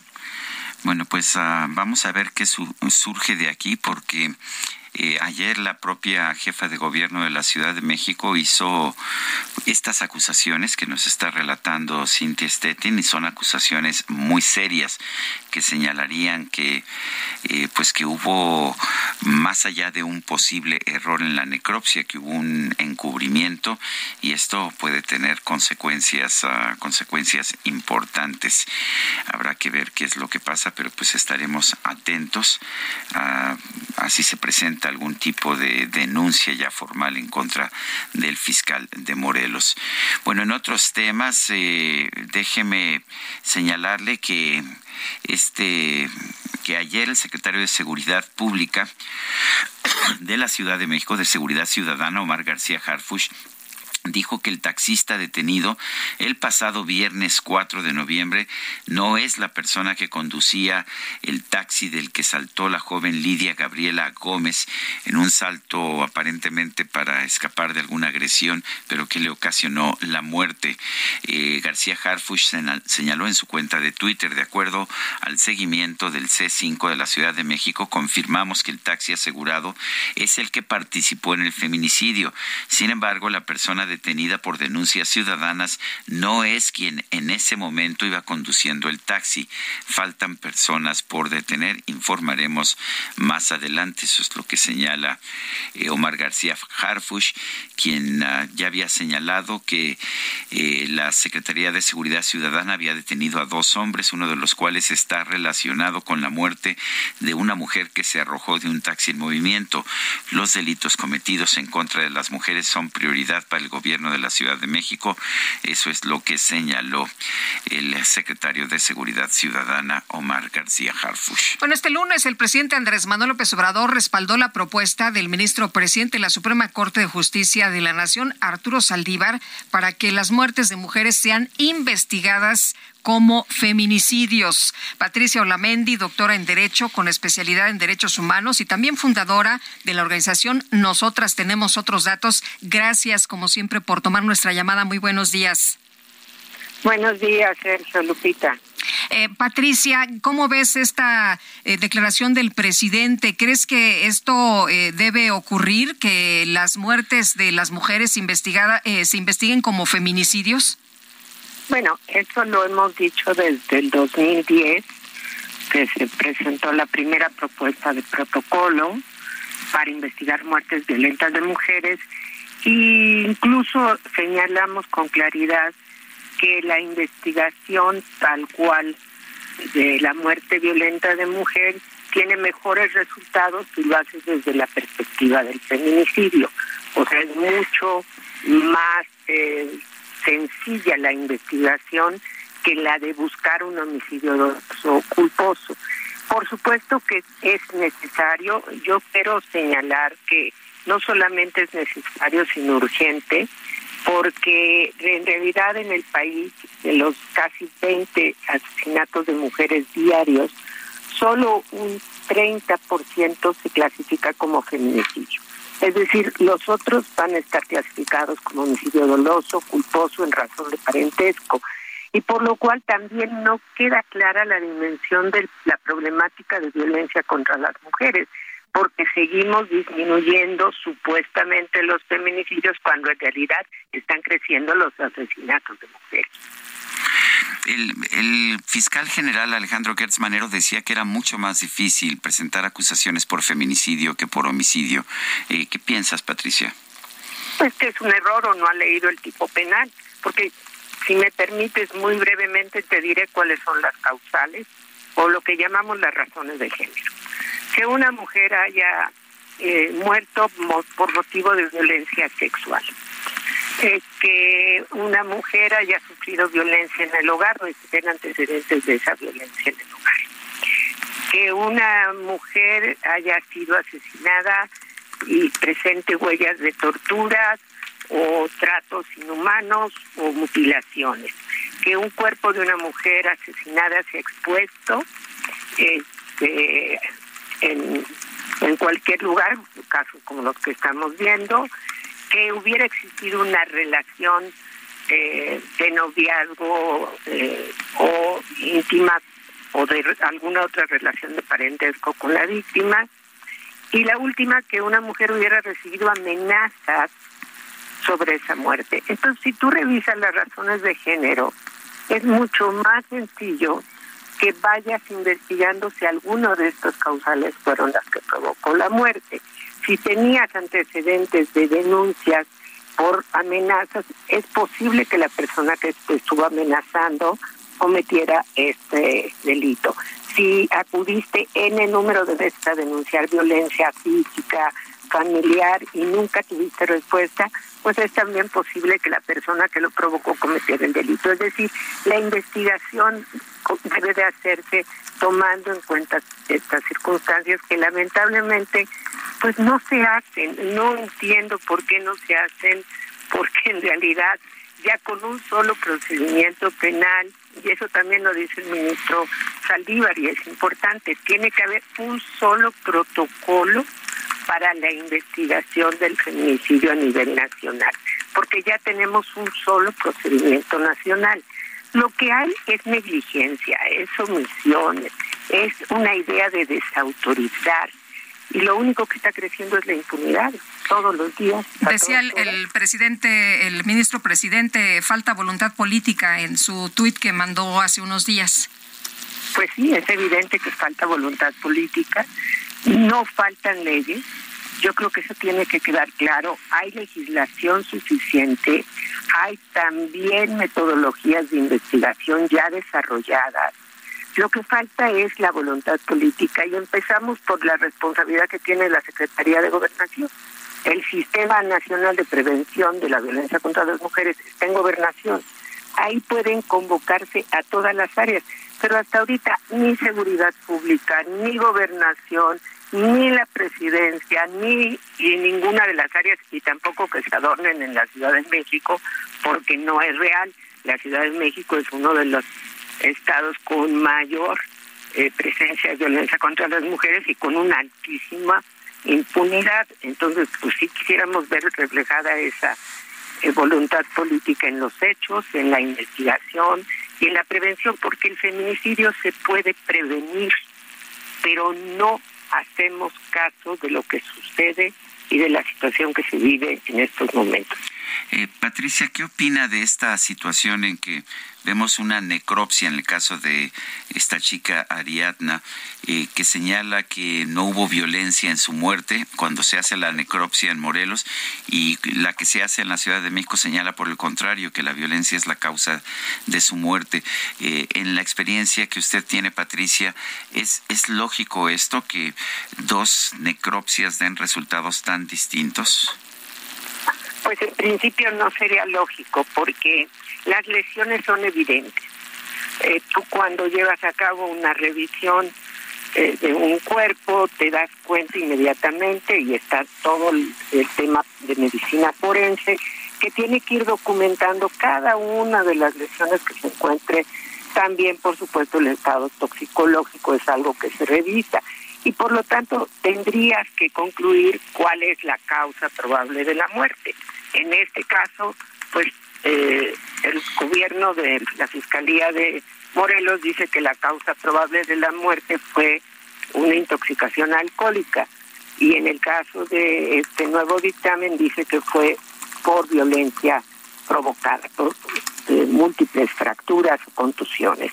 Entonces, pues no debería de ser así porque en realidad una revisión un análisis como debe de hacerse por parte de medicina forense, pues es muy exacto, es científico, no no te da pie a estar eh, inventando, o sea, te, te lleva exactamente hacia lo que provocó la muerte en ese momento. Muy bien, pues Patricia Olamendi, muchas gracias, doctora, como siempre, por platicar con nosotros. Buenos días. Muchas gracias. Bueno, y hemos estado hablando precisamente del caso de Ariadna, esta, esta joven que, cuyo cadáver fue arrojado en el estado de Morelos, allá por, de, Morelos, allá por la, la Pera, esta curva famosa en la carretera de la Ciudad de México a la ciudad de Cuernavaca. Samuel Sotelo Salgado es secretario de Gobierno del estado de Morelos y está en la línea telefónica. Don Samuel, gracias por tomar nuestra llamada. ¿Cómo ve usted esta discrepancia tan notable entre los resultados de la necropsia que se realizó en Morelos y, la que se ha llevado a cabo en la Ciudad de México. ¿Hay razones para pensar que hubo un encubrimiento, como dice la jefa de gobierno de la ciudad? Bueno, la verdad es que es muy complicado este, sacar una conclusión de esa naturaleza. Lo que sí preocupa es eh, lo contradictorio en relación a que dos instituciones de Procuración de Justicia este, lleguen a ese tipo de conclusiones, por lo menos de manera inicial en la investigación a la que se hace referencia, ¿no? A nosotros sí nos causó sorpresa, pues, lo que está ocurriendo al respecto. Y pues estamos atentos a los resultados de las investigaciones como Poder Ejecutivo del Estado. Samuel, tengo entendido que ya hay una investigación interna para saber exactamente qué fue lo que ocurrió, eh, pero también preguntarle, ¿se va a remover al titular de la Secretaría General del Estado, Uriel Carmona? Bueno, no es una facultad que tengamos nosotros. Eh, sí bien es cierto que la constitución local establece una causa de remoción del titular de la Fiscalía, eh, no hay que olvidar que es un organismo autónomo que es designado el titular por parte del Congreso del Estado y que solamente cuando existan causas graves establecidas en la ley se podrá por parte del Ejecutivo del Estado solicitar la remoción. Hasta ahorita lo único que se tiene en el gobierno del Estado son las eh, declaraciones a través de los medios de comunicación de los titulares de las fiscalías, tanto de la Ciudad de México como del Estado de Morelos, y lo que ayer señaló la jefa de la ciudad de, gobierno de la Ciudad de México. Pero nosotros no hemos tenido acceso a las carpetas de investigación, entonces estamos a la espera de que podamos obtener más información para saber este qué es lo que hay realmente como elementos objetivos dentro de las investigaciones. ¿Cuál ha sido la, señor secretario, cuál ha sido la relación con entre el gobierno del estado de Morelos y el fiscal Uriel Carmona Gándara, que tengo entendido fue electo en el sexenio anterior? Ha sido una relación de respeto institucional. Hay cuestiones que a veces no compartimos desde el eh, Poder Ejecutivo, pero somos respetuosos de las decisiones de la Fiscalía General del Estado y es correcto Cuando iniciamos la función gubernamental aquí en esta administración, el fiscal ya había sido designado por el Congreso del Estado, es decir, en la administración anterior. Eh, don Samuel, ¿se está haciendo entonces una investigación para ver si actuó bien la Fiscalía General del Estado? Tenemos el conocimiento que hay dos investigaciones. Una que está llevando a cabo la Fiscalía Anticorrupción de esta entidad federativa y otra en la Fiscalía General de la República. Nosotros como Poder Ejecutivo no tenemos un ente de investigación como tal. Entonces estamos a la espera de que nos pudieran proporcionar información para poder este, evaluar este, esos datos que se pudieran obtener. Pues ah, yo quiero agradecerle don Samuel Sotelo Salgado, secretario de Gobierno del Estado de Morelos, esta conversación que hemos tenido. Buen día, que esté muy bien.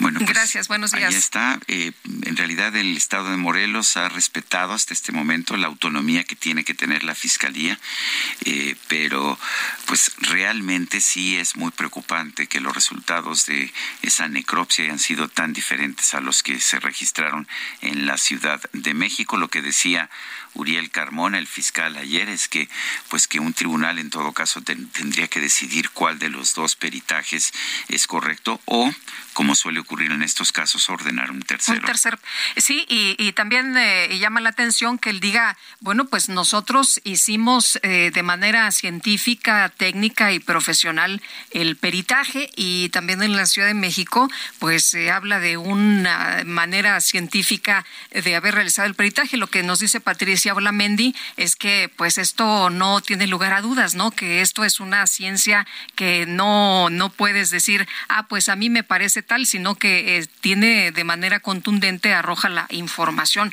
En fin, pues ya le daremos seguimiento a lo que pues investigue y los resultados de las investigaciones las tendrá usted aquí, por supuesto.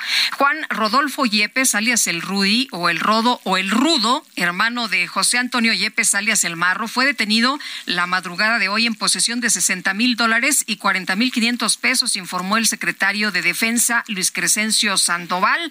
El marro líder del cártel de Santa Rosa de Lima fue detenido por fuerzas federales y de Guanajuato, se acordarán ustedes, en agosto del 2021. La organización del marro operaba en la zona del Aja Bajío, dedicado principalmente al robo de hidrocarburos mediante la ordeña de ductos de la refinería de Pemex, Antonio M. Amor, que está ubicada ahí en Salamanca.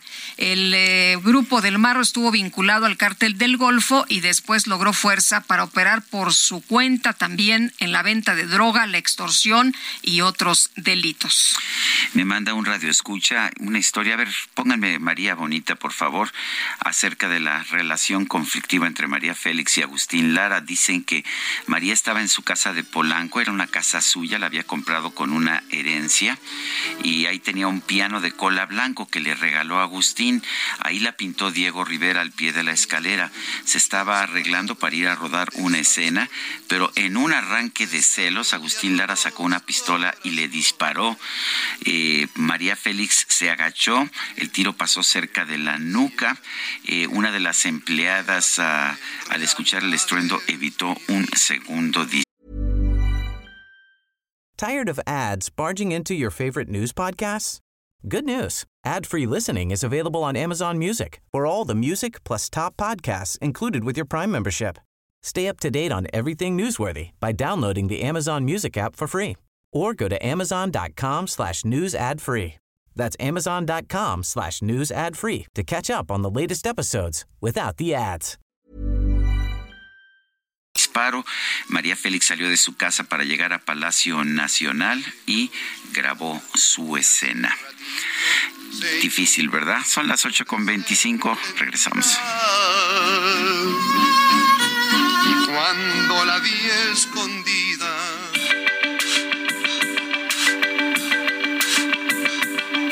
Sergio Sarmiento y Lupita Juárez quieren conocer tu opinión, tus comentarios o simplemente envía un saludo para ser más cálida esta mañana.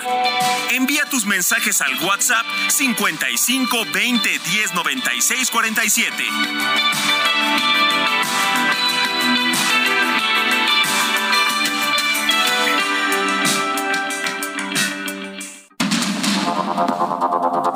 Continuamos con Sergio Sarmiento y Lupita Juárez por el Heraldo Radio.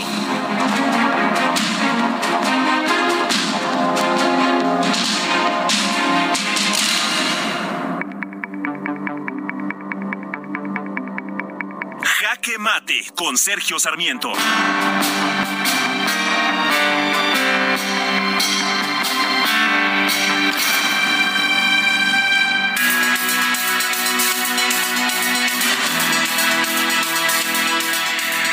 Mucho dependerá de la participación de los ciudadanos, pero las encuestas de opinión sugieren que el Partido Republicano va a recuperar en las elecciones que se van a llevar a cabo hoy en la Unión Americana el control tanto de la Cámara de Representantes como del Senado.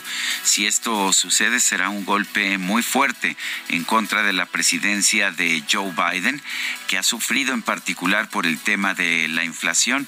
Efectivamente, los, ah, los ciudadanos de Estados Unidos están considerando que un gobierno republicano, un Congreso republicano tendría una mayor posibilidad de llevar a cabo una mejor política económica.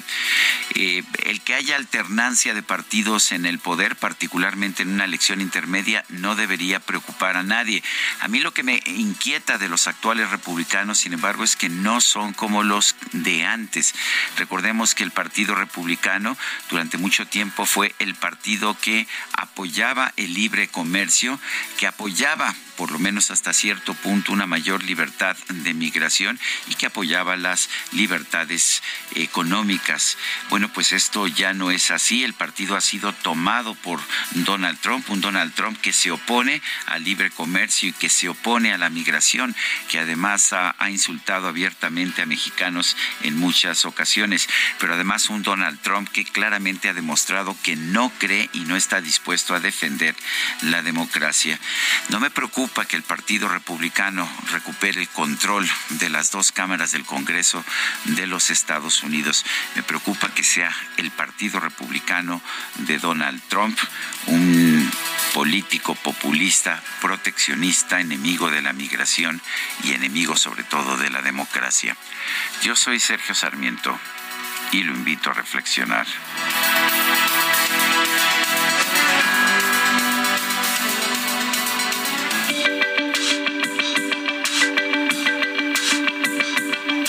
Sergio Sarmiento, tu opinión es importante. Escríbele a Twitter en arroba Sergio Sarmiento. Soriana encuentras la mayor calidad. Lleva pollo entero fresco a 39.90 el kilo y milanesa de res pulpa blanca a 164.90 el kilo. O compra uno y lleve el segundo al 50% de descuento en queso Filadelfia de 200 gramos. Soriana, la de todos los mexicanos. A noviembre 9, aplica restricciones. Solamente una vez. Amén la vida. Solamente una vez. Y nada más. Una vez nada más en mi huerto brilló la esperanza esperanza que alumbra el camino de mi soledad. Una vez nada más. Solamente una vez seguimos escuchando al gran compositor romántico mexicano, Agustín Lara cuando ese milagro Bueno, y vámonos a los mensajes. Soco Rodríguez nos dice, buen martes, no soy racista ni clasista ni todos los calificativos que expresa el presidente, pero sí estoy a favor de defender la democracia. Vaya choque de trenes entre las fiscalías de Morelos y la Ciudad de México. Lamentable que este fatal suceso con esta joven se tome como un hecho político. La jefa de la ciudad ya puede utilizar la mensajería de la presidencia. Simple pregunta, gracias por la selección musical. Y dice otra persona, a ver quién se queda en realidad con la casa que rifa la lotería, porque esos premios en especie que está rifando la 4T están favoreciendo de manera descarada la plana mayor del morenismo. En Sinaloa se están rifando cientos de lotes turísticos con playa mediante el sorteo de un solo número que deriva en la entrega de todos los terrenos. Es Jesús Cano de Monterrey, Nuevo León. Y la jefa de gobierno de la Ciudad de México, Claudia Sheinbaum, acusó a la Fiscalía de Morelos de ocultar el feminicidio de Ariana Fernanda López por presuntos vínculos con Rautel N, este hombre que se entregó el día de ayer ante las autoridades en Nuevo León. Omar Rodríguez es hermano de Ariadna Fernanda. Omar, primero mm, te mandamos un fuerte abrazo eh, y también te agradecemos que tomes la llamada esta mañana. Muy buenos días. Hola, buenos días. Eh, Omar, eh, ¿cómo ves esta información que dio a conocer la jefa de gobierno de la Ciudad de México el día de ayer? Pues, esa información es veraz, es real, y sobre todo que los hechos así sucedieron. Ustedes pidieron una segunda eh, necropsia. ¿Esto fue lo que ustedes le solicitaron a, la Fiscalía de la Ciudad de México? Claro, porque no estábamos de acuerdo con lo que se había dicho en Morelos. Eh, ¿Están convencidos entonces de que se trató de un feminicidio? ¿Piensan ustedes que las personas que han sido detenidas son las responsables? Yo creo que sí, fue un feminicidio y las personas que han sido detenidas hasta hoy son los culpables y los videos lo demuestran. Eh, Omar, Vanessa y, Rautel, eh, ¿ustedes tienen conocimiento en la familia de, si, si eran amigos de, de, tu hermana? Pues yo creo que no eran amigos, eran este era gente que yo que se dedica a hacer cosas malas, porque un amigo no te no te mata. bueno, en eso estoy, ah, estoy completamente de acuerdo contigo. ¿Tienes confianza en la investigación que está realizando la Fiscalía de la Ciudad de México? Eh, al 100% eh, hemos confiado en la, Fiscalía del Gobierno y la Ciudad de México. Estamos con ellos y hemos visto resultados. En caso de, de que fuera necesaria una tercera necropsia, ¿ustedes estarían de acuerdo, Omar? Claro, sean tres, cuatro las que vengan por limpiar el nombre, el nombre de Ariadna, estamos en el gobierno.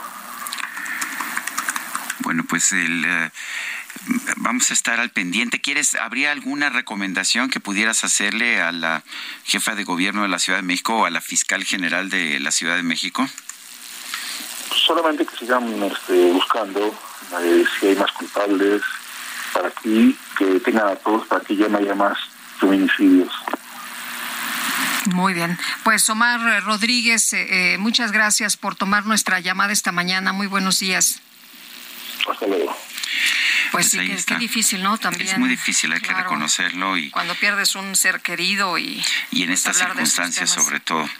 Y bueno, va a ser muy importante que se determine realmente por qué porque pues ocurrió eh, sobre todo esta necropsia eh, tan cuestionable allá en el estado de Morelos. Son las 8 con 38 minutos.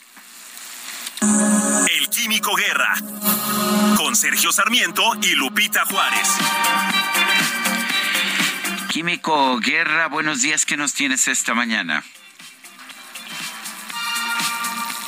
Hola. Químico Guerra, ¿nos escuchas?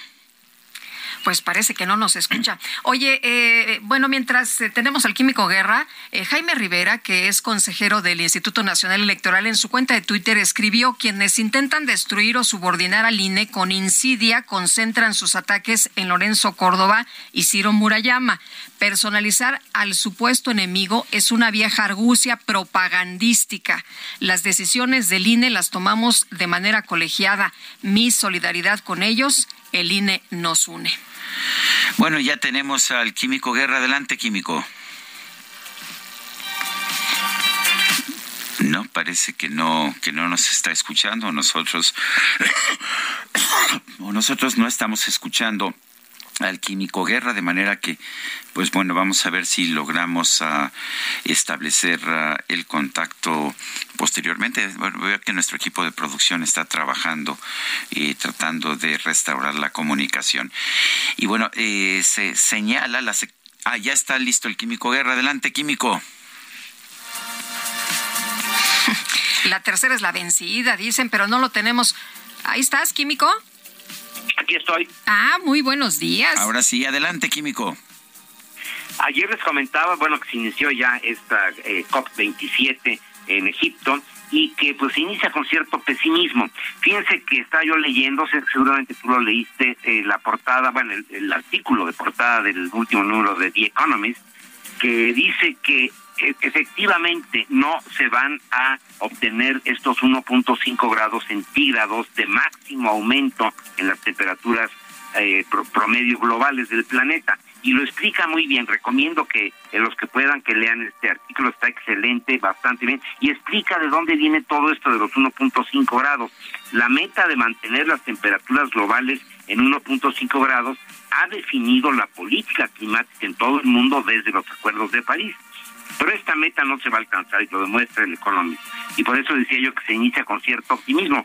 Pero, Sergio Lupita, ¿qué tan catastrófico va a ser esto de no llegar a los 1.5, sino a lo mejor hasta los 2 grados. ¿De dónde salieron estos 1.5 grados? La Convención Marco de Cambio Climático se firmó en la Cumbre de la Tierra en Río de Janeiro en 1992, pero no se tenían consensos entonces de cuántos grados debería ser la meta, no se tenían tampoco los estudios completos, los conocimientos. Los dos primeros intentos para lograr esto, primero en Kioto en el 97 y luego en Copenhague en el 2009, fallaron. Por eso cuando se hizo el tercer intento en París en 2015, ¿se acuerdan que les estuve reportando esto? Se tenía el consenso de dos grados centígrados como meta, basándose en los escenarios del panel intergubernamental de cambio climático de Naciones Unidas, el IPCC, que preveían con este aumento de dos grados centígrados un aumento en el nivel de los océanos de un metro y bueno, el, la civilización se podía adaptar a esto. Pero las naciones insulares, algunas como las Maldivias, cuyos territorios tienen el 80% a menos de un metro sobre el nivel del mar, pues se alarmaron muchísimo. Con un aumento de 1.5 grados, los escenarios prevén un aumento en el nivel del mar de 0.8 metros. Eso salvaba a las, a las naciones insulares. Y de ahí salió toda esta tendencia que se hizo pues viral, diríamos hoy en día, se aceptó por todo el mundo, de los 1.5 grados. De acuerdo al IPCC, fíjense, la cantidad de dióxido de carbono que permite un aumento de solo 1.5 grados, lo que se, tanto se quiere, es de 2.890 mil millones de toneladas de dióxido de carbono. 2.390 mil millones ya las hemos emitido hasta el 2019. Esto deja una cantidad para ser emitida de 500 mil millones. Se están emitiendo 40 mil millones cada año actualmente en el planeta, lo que en el 2022 para el 2022 nos quedan 400 mil millones. O sea, ahorita se está iniciando esta COP, nos queda, digamos, un margencito de 400 mil millones. O sea, tenemos solo 10 años para consumir la cantidad total restante. Esto implicaría que en el 2032, o sea, 10 años después de ahora, dejaríamos instantáneamente de emitir todo el dióxido de carbono y esto evidentemente no va a ser posible. Máxime cuando hay naciones que van inclusive de regreso, ¿no? Hay eh, posturas políticas que cautivan a mucha gente, como es el caso de Trump, como es el caso de Bolsonaro, como aquí en México, ¿no? De apostarle nuevamente a los combustibles fósiles, o sea, regresar a escenarios previos a toda esta discusión, por lo tanto no se va a alcanzar. Pero los dos grados centígrados que se habían hablado ya desde antes y que todavía estuvieron discutiendo en París, pues eso sí se puede alcanzar, según este estudio de, The Economist, con las tecnologías de recaptura de dióxido de carbono. O sea, no solamente dejar de emitir, sino que tenemos una ventana de oportunidad a los seres humanos de recapturar, o sea, volver a, eh, pues, meter, ¿no? Debajo de la tierra, en almacenes, eh, usar el CO2, como lo he comentado con ustedes, para producir plásticos, etcétera. O sea, no solamente dejar de emitir, sino nuestra ventana de oportunidad está en alcanzar este net zero, como se le llama, o sea, net eh, un cero neto y que inclusive se pueda hacer negativo capturando el dióxido de carbono. O sea, eso es lo que se está discutiendo ahorita, pero no hay que aferrarse a esto y no hay que decir que como no se no se llegó al 1.5 grados, pues fue un fracaso. No, yo creo que tenemos suficientes herramientas como para poderlo ver con más flexibilidad, Lupita. Pues uh, qué, bueno, qué bueno que podamos tener más flexibilidad. Eh, claramente está aumentando las temperaturas y, y claramente los expertos nos están diciendo que no se va a lograr mantener esta meta de 1.5 grados sobre eh, pues la temperatura que teníamos antes de la era industrial. Pero en fin, vamos a seguir viendo qué medidas se van aplicando. Como siempre, Químico, gracias por estar al pendiente. Al contrario, Sergio Lupita, muy buenos días. Buenos días. En redes sociales, con el hashtag El INE no se toca, se convocó a la ciudadanía a marchar el próximo domingo 13 de noviembre para protestar en contra de la reforma electoral impulsada por el presidente López Obrador. Ayer el presidente en la mañanera tuvo un espacio, dedicó precisamente eh, su mañanera, una parte de esta, para hablar de la marcha del próximo domingo. Gustavo de Hoyos Walter, expresidente de Coparmex, ¿cómo estás? Muy buenos días. Hola, muy buenos días, eh, Lupita, Sergio, saludos a ambos y saludos a la audiencia. Oye, pues, ¿cómo ves esto que dijo el presidente ayer en la mañanera? Rateros, corruptos, deshonestos, hipócritas, entre algunos de los calificativos que dio a quienes dijo, no, pues sí, en México hay libertad para que la gente vaya a marchar, pero les dedicó esta retaíla de descalificaciones.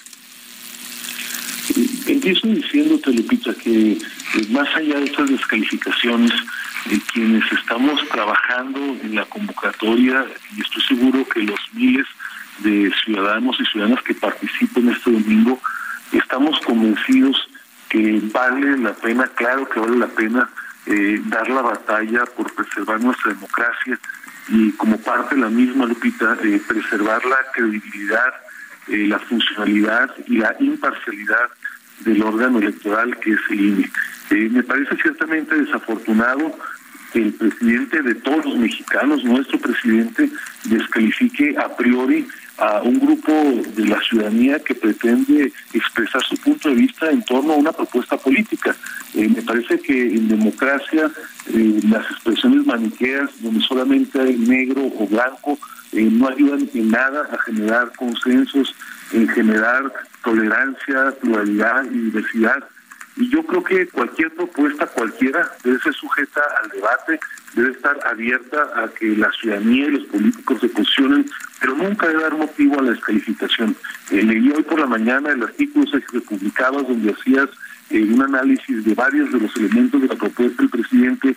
Eh, yo me quedo con el último planteamiento que hacías, en el sentido de que más allá de que pueda haber cosas buenas o malas, convenientes e inconvenientes, eh, lo cierto es que en este momento, de manera apresurada, casi furtiva, sin consensos, llevar a cabo una reforma electoral sería quitarle credibilidad a nuestras elecciones. Es como si ahorita que está a punto de iniciar el Mundial nos cambiaran el tiempo, duración del partido, en lugar de tres árbitros tuviéramos solamente el árbitro central, eh, las reglas del todo lugar se modificaran, eh, cómo se marcan los goles.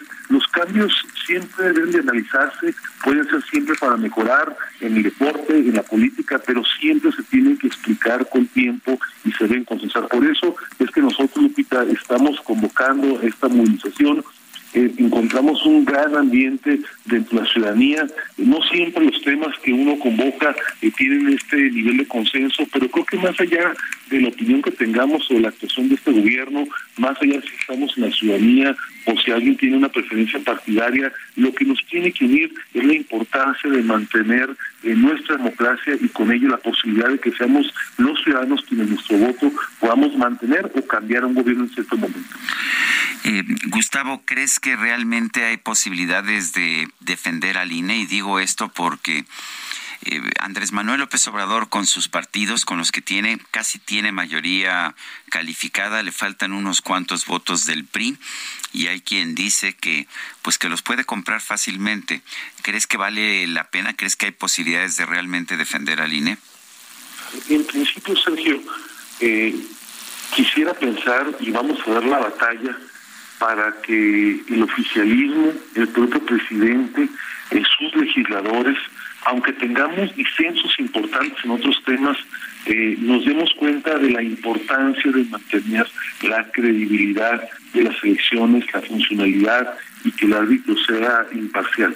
Ojalá que viendo esta expresión ciudadana, aunque les cuesta trabajo, lo hemos visto ya por cuatro años cambiar de opinión, ojalá que en ese tema tan relevante actúen con altura de miras. Ahora, tú bien dabas cuenta, Sergio, en el caso de las cámaras de diputados y de senadores, tienen mayoría simple el grupo que está hoy en el poder, los tres partidos del bloque oficialista.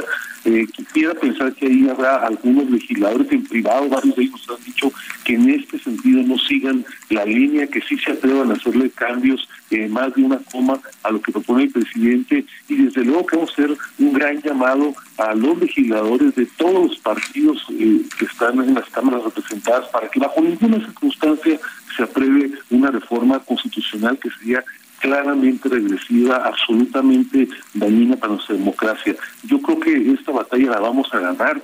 Estoy convencido que aunque en otros temas podamos tener disensos, si es, si es viable o no llevar a cabo una refinería, una obra de infraestructura, un tren, un aeropuerto, esto es un tema, Sergio, que nos tiene que convocar a unidad, porque estamos hablando de la libertad, estamos hablando de las reglas de la democracia.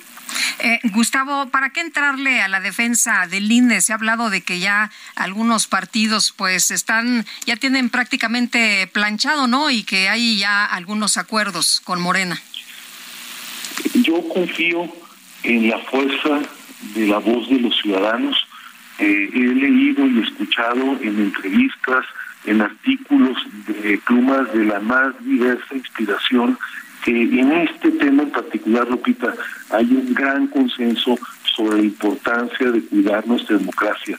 Yo creo que ustedes en la audiencia hemos tenido disensos en muchos temas, eh, no siempre hay unanimidad de pensamiento y qué bueno porque eso se trata de la democracia, de que podemos contrastar puntos de vista. Insisto, podemos estar a favor o en contra de muchos temas del gobierno federal, de los estados, pero en preservar la integridad del órgano electoral, en que todos sepamos que con los votos puede llegar un opositor, como fue el caso del presidente López Obrador, que sepamos que puede haber alternancia en este país. Me parece que esa causa nos tiene que convocar a la unidad y yo creo que si hay estas pláticas que referías, si hay estos preacuerdos o son solamente producto de la imaginación o de la creencia de algunos políticos, estoy convencido de que si la voz ciudadana se expresa con potencia, con claridad, si somos miles los que marchamos el próximo domingo, quienes expresan redes sociales cuando están fuera de la Ciudad de México o lejos de la capital del país, estoy convencido que este tema sí se va a parar.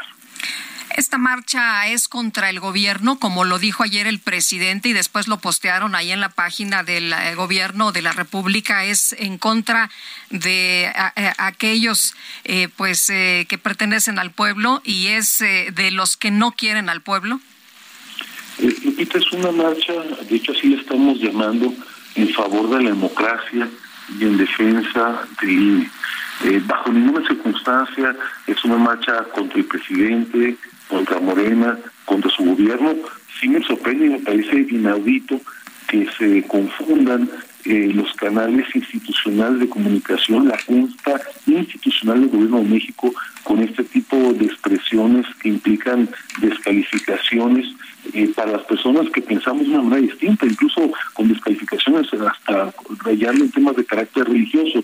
Eh, creo que hay que hacer un llamado al presidente, eh, que además de su función como el líder de un movimiento político, además de su función como jefe del gobierno, en el caso de nuestro país es jefe del Estado y como tal está llamado, está obligado a convocar siempre unidad y a garantizar el ejercicio de unos derechos fundamentales que tenemos los mexicanos, que es el de organizarnos y el de manifestarnos libremente de manera pública y pacífica de los asuntos públicos. Eh, Gustavo, la marcha es el domingo, el domingo 13.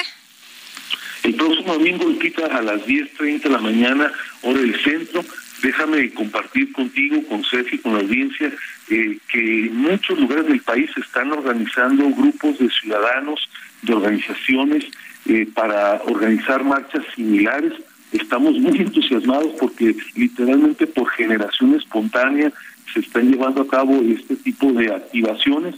Desde luego que estamos concentrados en que la marcha en la capital del país es un mensaje muy claro, pero va a haber muchos lugares del país. Muy bien. Pues Gustavo de Hoyos, gracias por platicar con nosotros. Buenos días. Gracias, Lupita. Gracias, Sergio. Saludos a audiencia. Vamos a una pausa y regresamos.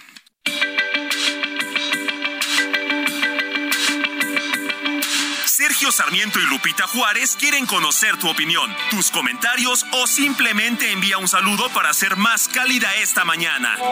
Envía tus mensajes al WhatsApp 55 20 10 96 47.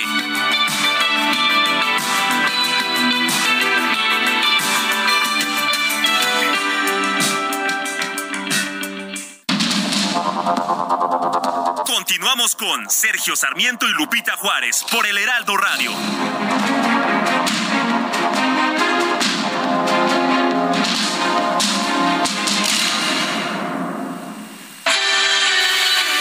El amor inspira nuestras acciones por México. Reforestando la tierra, reciclando, cuidando el agua, impulsando a las mujeres y generando bienestar en las comunidades. Juntos somos Coca-Cola y contigo el amor multiplica.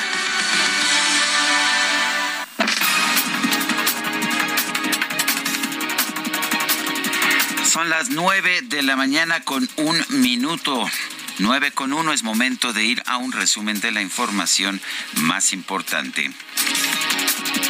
Su conferencia de prensa de esta mañana, el presidente López Obrador anunció el fin de los reportes de la sección El Pulso de la Salud, enfocados a la atención de la pandemia de COVID.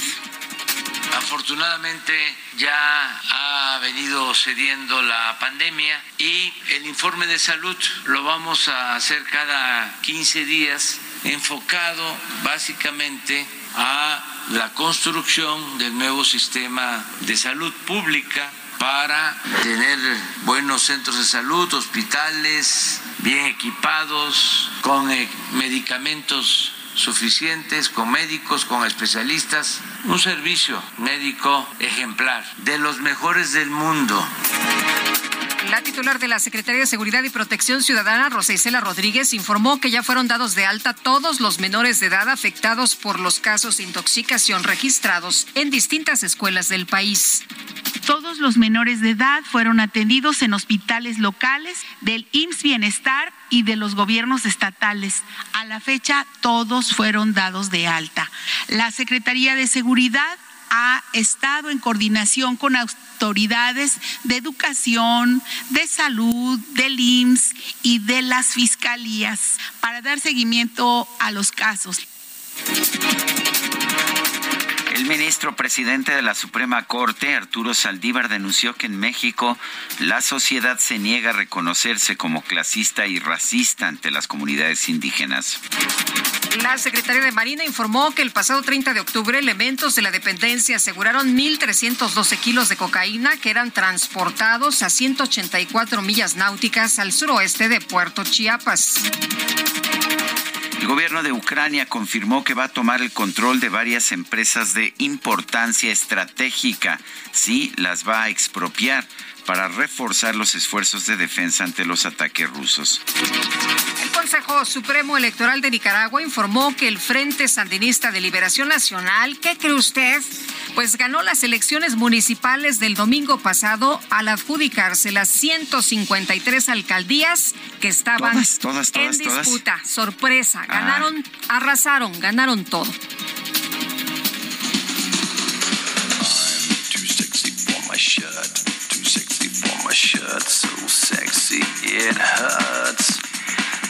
Pues a ver, ¿qué le puedo decir a usted? El actor estadounidense Chris Evans, quien interpreta al Capitán América en el universo cinematográfico de Marvel, ha sido nombrado por la revista People como el hombre vivo más sexy de 2022. Evans afirmó en una entrevista, mi madre estaría muy contenta y está orgullosa de todo lo que hago, pero esto es algo de lo que realmente puede presumir. yo no sé, la votación se me hace se me hace que estuvo tan manipulada como la de Nicaragua.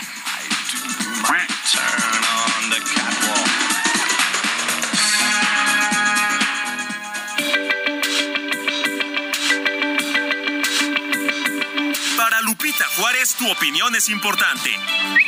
Síguela en arroba Lupita Juárez H.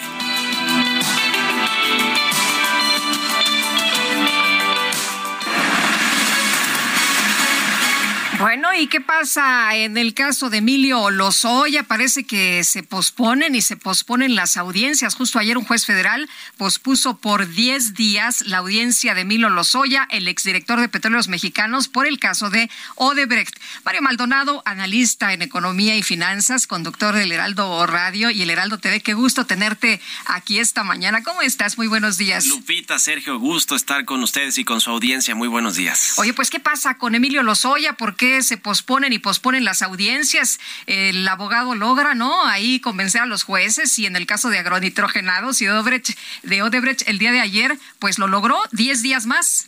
10 días más. Lo que ha pasado con el, con el caso de Emilio es que se ha empantanado. Hay toda una serie ahí de, eh, de acusaciones eh, contra el exdirector de Pemex y de supuestos acuerdos que no conocemos bien a bien de este criterio de oportunidad que eh, quiere Emilio Lozoya que le otorguen, pero para que se lo otorguen tiene que hablar de pues eh, una estructura más arriba de él como director de Pemex y pues nos lleva al secretario de Energía, al secretario de Hacienda o al presidente Enrique Peña Nieto, que lo mencionó el abogado de Lozoya, Miguel Ontiveros, que pues hasta allá tendrían que ir las investigaciones. Lo que ha pasado es que está un poco empantanado porque Lozoya cree que en estas audiencias intermedias podría ya eh, o darle el criterio de oportunidad o que el juez pues, le dictara una sentencia, a lo mejor con algún acuerdo reparatorio y que pudiera estar, digamos, muy poquito tiempo en la cárcel o que pudiera salir. Lo que argumenta el abogado es que no tiene toda la información. En dos casos, eh, ya decías el de agronitrogenados, que fue el viernes. Sí, fue el viernes. Se, se pospuso 10 días esta audiencia porque no tenía toda la información. Pero ese caso me parece muy revelador y yo escribí esta, esta semana en el Universal sobre ese tema. Es porque pues falleció uno de los... de los testigos, De los testigos, el testigo protegido clave de Milo Lozoya, quien había declarado a favor del exdirector de Pemex, era Edgar Torres, eh, viejos conocido de Emilio Lozoya desde que estudiaron en el ITAM, en Harvard, trabajaron en el Banco Interamericano de Desarrollo y falleció en septiembre, a finales de septiembre, eh, digamos que una muerte también hay un poco rara, hay que, hay que decirlo, y eh, pues era el testigo clave de Emilio Lozoya y pues se lo tuvieron que decir al juez en esta audiencia intermedia y lo que hizo el juez fue pues decir, ok, pues como se murió uno de los testigos principales en favor de Emilio Lozoya, le dio 10 días más para que se llevara a cabo esta audiencia intermedia. Sí vale la pena pues hablar de, Edgar Torres porque era el director de Pemex Fertilizantes, precisamente quien adquirió a través de la empresa que se adquirieron las plantas de Fertinal y de agronitrogenados. El caso de, agronitrogenados es uno por los que está en el juicio Emilio Lozoya y el otro pues tiene que ver con Odebrecht, con esta empresa brasileña que pagó sobornos multimillonarios a directores de empresas petroleras, en el caso de México Emilio Lozoya, para, para que se le otorgaran contratos y pues también se difirió por, pues, por falta de, de información de documentos que no les da acceso supuestamente la Fiscalía General de la República a los abogados de Emilio Lozoya.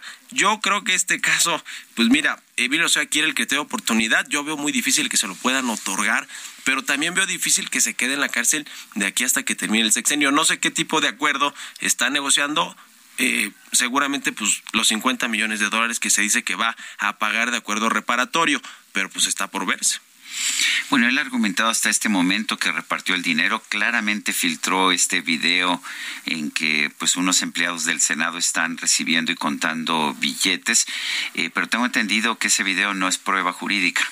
Sí, no, no es prueba jurídica. Yo creo que este caso siempre ha tenido un sesgo político claro, desde el inicio, desde que se detuvo a Emilio Lozoya en España, desde que lo extraditaron y que hizo esta declaración estridente, se la recordarán acusando a diestra y siniestra a legisladores, al presidente Peña Nieto, al expresidente, a Luis Videgaray, a su mano derecha, al exsecretario de Hacienda, y, pues generó mucha turbulencia política y al presidente López Obrador pues le ayudó para culpar a los del pasado, para legitimar la reforma energética que, quiso echar abajo y, reformar a Pemex y a la Comisión Federal de Electricidad. Es decir, políticamente le funcionó al presidente. Después se apagó el caso, después salieron todos estos audios donde supuestamente el fiscal Gers Manero hablaba con el papá de Emilio Lozoya este, para ponerse de acuerdo en el caso de su hijo y pues se terminó empantanando porque después ya pusieron en prisión preventiva a Emilio Lozoya en el reclusorio norte, donde ya lleva casi un año, poquito más de un año, y, y el caso se ha mantenido, yo sí quiero decir, empantanado porque, pues, eh, entre que la fiscalía no lo termina de acusar, entre que los abogados no terminan de sacar a Emilio Lozoya, tampoco ha pagado el dinero de reparación del daño, como sí lo hizo Alonso Ancira, en su momento, este dueño de Altos Hornos de México, que también estuvo un tiempo en la cárcel y pagó su dinero, se comprometió a pagar Él sí salió, este, ¿no? unos cuantos millones de de, dólares de agronitrogenados, porque él fue el que les vendió la planta a Sí. petróleos mexicanos, a Emilio Lozoya, muy amigo de Lozoya desde, desde tiempo atrás, pero con, con este exdirector parece que no, que no ha funcionado. Y yo lo que eh, pu- creo que puede suceder por las palabras de Miguel Ontiveros, el abogado de Lozoya, es que quieren reactivar el tema político, porque el, el abogado de Lozoya dice, pues de que se revisan a los legisladores que recibieron el, el, el dinero. ex candidato del PAN el que recibió del la PAN, lana. Ricardo Anaya, Ujú. este, No lo- hablan no de- lo del mencionó por su presidente nombre, Enrique pero- Peña Nieto. ¿no? Sí, pero Oye- a Peña Nieto sí lo mencionó directamente. Sí, sí, sí, sí. Sí. Oye, pero también dijo algo bien interesante. Dijo maletas llenas de dinero. Pero resulta que muchos de ustedes eh, han mencionado que, pues, cuáles maletas llenas de dinero, ¿no? Que hay cuentas en las que, pues, hay transferencias millonarias. Que eso es lo que sí se puede probar, ese rastro del dinero, eh, que ese seguimiento que le hizo la Unidad de Inteligencia Financiera en su momento, Emilio Lozoya, y que, y que sirvió toda esa, esa investigación a la Fiscalía General de la República para intentar imputar estos delitos, son cuatro delitos por los que se le está acusando a Emilio Lozoya, pues ahí sí hay un poco de rastro, el tema, como decía Sergio, de las maletas, de si los videos y de si efectivamente iban eh, a parar a manos de los legisladores, porque pues lo recibían sus asistentes o sus colaboradores, pues eso está, eh, digamos, es una prueba, como bien dice Sergio, que no, no es tan, tan, tan fehaciente, o sea, que se pueda utilizar en un juicio en favor de Lozoya o en contra de estos legisladores, que por cierto, uno que el- fue el único que estuvo en la cárcel, Jorge, eh, Jorge Luis Lavalle. Jorge Luis Lavalle, un se- el ex legislador panista, pues ya salió, pero su, su juicio Bueno, sigue, sigue, abierto. sigue bajo proceso, Sigue está en libertad bajo fianza. sí, sí. sí, sí. Ya está en una libertad como sucedió con Rosario Robles y con algunos otros personajes que pues ya no los tienen en prisión preventiva. El único que está dentro es Lozoya. penal. El único que está es Emilio Lozoya, porque además se convirtió en un asunto político, ¿no? Se acordarán cuando le tomaron esta foto en este restaurante de la Ciudad de México con los vinos y platicando como si no estuviera sometido a un proceso judicial. Cometió el error de acusar Sí. a Lourdes Mendoza y le fue como en feria. Y le fue como en feria, que Lourdes Mendoza ha estado ahí muy puntual siguiendo Todos este los días, ¿verdad? y Llega ahí a las seis días. de la mañana a las audiencias. Sí, sí, sí, sí. Pues ya, ya veremos cómo le va a ver. eh, eh, él confía mucho en su abogado, en Miguel Ontiveros, eh, que por cierto fue eh, también su procurador de derechos humanos eh, en, la, en la anterior Pro- Procuraduría General de la Oye, ¿y República. ¿qué puede pasar en estos 10 días? Pues la verdad es que no mucho, más que le den la información adicional, por ejemplo, en el caso de agronitrogenados, que eh, eh, revise bien todo el asunto del. Porque del el abogado argumentaba esto, murió. ¿no? Que hace falta información y unos CDs y no sé Sí. cuántas cosas más. Le pide pues a la, a la fiscalía que le dé eh, más información del- de, de las carpetas que tiene y por los cuales se le está acusando, porque a la- al momento de llegar ya, digamos, a, a, la, audi- a la audiencia de, de imputaciones o al juicio, ¿no? Pues tendrán que todos presentar los elementos para, para ver de qué manera eh, se resuelven las cosas. Yo lo, lo que escucho del abogado Miguel Ontiveros es que él está muy firme en que Lozoya quiere el criterio de oportunidad, que ya la Fiscalía General de, de la República ha dicho que no se lo iba a otorgar porque no presentó las pruebas que acrediten la culpabilidad, por ejemplo, de Luis Videgaray o de Enrique Peña Nieto, eh, que, que- que se necesitan para un criterio de oportunidad, y más bien la vía será el pago de este dinero, eh, de, como lo pagó Alonso Encira, ¿no? Es decir, el dinero que se eh, desfalcó al Estado, a petróleos mexicanos, este acuerdo reparatorio, pues es lo que va a pagar. Ahora, se dice que pues, Lozoya tiene muchos millones de euros o de dólares en cuentas, que, que su abogado Javier Cuello Trejo, cuando se peleó con él, que no le quería pagar una lana, él dijo, a ver, yo sé cuánto dinero tiene Emilio Lozoya, ¿eh? Porque fue mi, fue mi, mi cliente, yo fui su abogado eh, al principio de todo este asunto del caso de Odebrecht. eh, y lo que dice Lozoya es que quiere pagar eh, muy poquito dinero. Se habla de que el acuerdo que un buen acuerdo sería para Pemex y para el gobierno de 50 millones de dólares. Yo creo que si paga los 50 millones de dólares y se va a su casa Emilio Lozoya, seguirá siendo pues una una un escándalo. ganga. Pues sí. Una ganga, pero un escándalo para el gobierno, porque Así es. cómo dejan ir a un exdirector de Pemex que se le acusa de tantas cosas con un pago de 50 millones de dólares. Muy bien, pues Mario Maldonado, como siempre, gracias por platicar con nosotros. Un gusto estar con ustedes y con su auditorio, Sergio Lupita. Muy buenos, Buenos días. días. Y vamos a las calles de la Ciudad de México. Memo Martínez, adelante. Sergio Lupita, amigos del Heraldo Radio, me encuentro sobre la calle de Empresa, exactamente frente al número 8. Y es que en este lugar se ubica el Colegio Williams. Desafortunadamente, en este colegio, padres de familia nos han mencionado que murió un menor de seis años, esto dentro de una de las albercas de, este colegio. Eh, al momento se realiza un bloqueo sobre la avenida Patriotismo a la altura del de eje 7 sur, la avenida Extremadura. Todo esto para exigir justicia porque, bueno, pues a decir de los familiares, eh, las autoridades, eh, los directivos de este plantel, pues no les han dado alguna pues explicación de esto que ocurrió en otro de los planteles, no fue precisamente en este ubicado aquí sobre la calle de empresa número 8. Al menor lo llevaron a otro plantel ubicado allá en la zona de San Jerónimo y fue desafortunadamente ahí en donde perdió la vida. Platicamos con la tía de este menor y ella nos platicó lo siguiente. Vamos a escuchar. El día de ayer mi sobrino murió ahogado en las instalaciones del colegio William. Ellos dicen que fue de un paro, pero realmente en la necropsia arroja que fue una asfixia. Cuando había ocho, sí, ocho instructores más los niños. Ahora nos comentan que la maestra de español se tuvo que arrojar a la alberca para salvar al niño y el niño pues ya salió mal.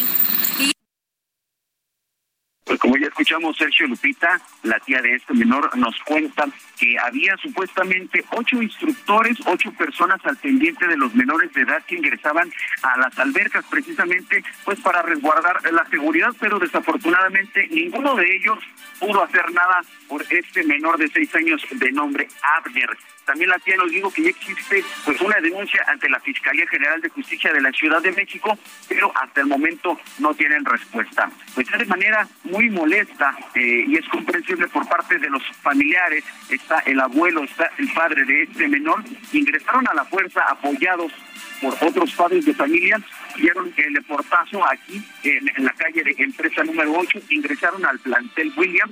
Y bueno, pues en estos momentos al interior están llevando a cabo una reunión con directivos de este plantel. Estamos muy pendientes para saber eh, a qué a qué acuerdos llegan, qué es lo que van a, dar a conocer eh, las autoridades del plantel y también las autoridades de la Fiscalía General de Justicia de la Ciudad de México. Por lo pronto, en materia de vialidad, pues evitar la zona de patriotismo y también la zona de la Avenida Extremadura porque se encuentran totalmente saturadas debido al bloqueo que mantienen amigos y padres de, familia de este menor de nombre Abner que desafortunadamente perdió la vida al interior del colegio Williams. Por lo pronto, Sergio Lupita, el reporte que les tengo. Gracias, Memo Martínez. Un fuerte abrazo. Son las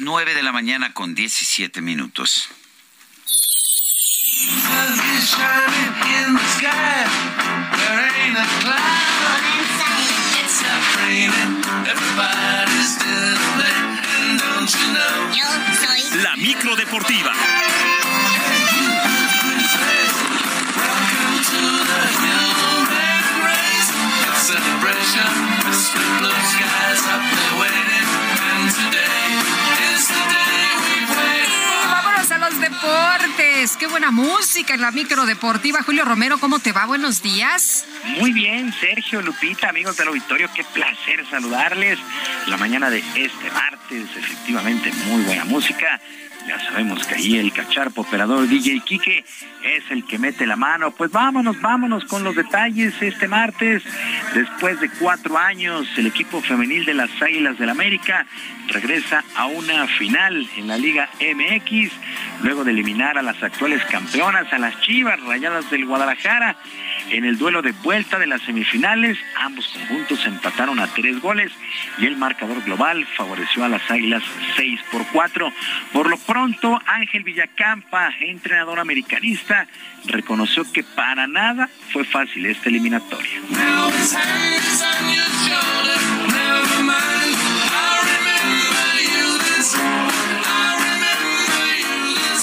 y vuelvo a repetir, es que no es fácil, es que no es fácil. Desde fuera seguramente eh, puede haber una valoración y por supuesto muy respetable, pero desde dentro pues eh, hacía mucho tiempo que jugadoras no jugaban esa final.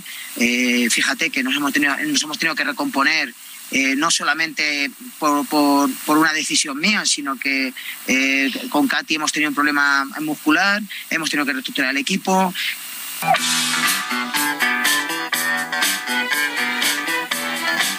Por su parte, el técnico de Chivas Femenil, Juan Pablo Alfaro, aseguró que a pesar de la dolorosa eliminación, las campeonas se van con la cara en alto.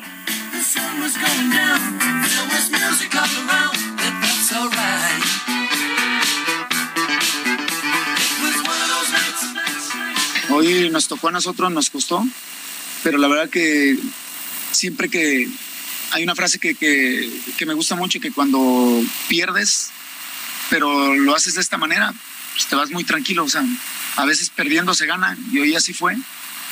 Sí, hay detalles, muchos, varios por mejorar, como, como en todo equipo, pero la verdad lo, estoy muy, muy contento y muy orgulloso de las chavas.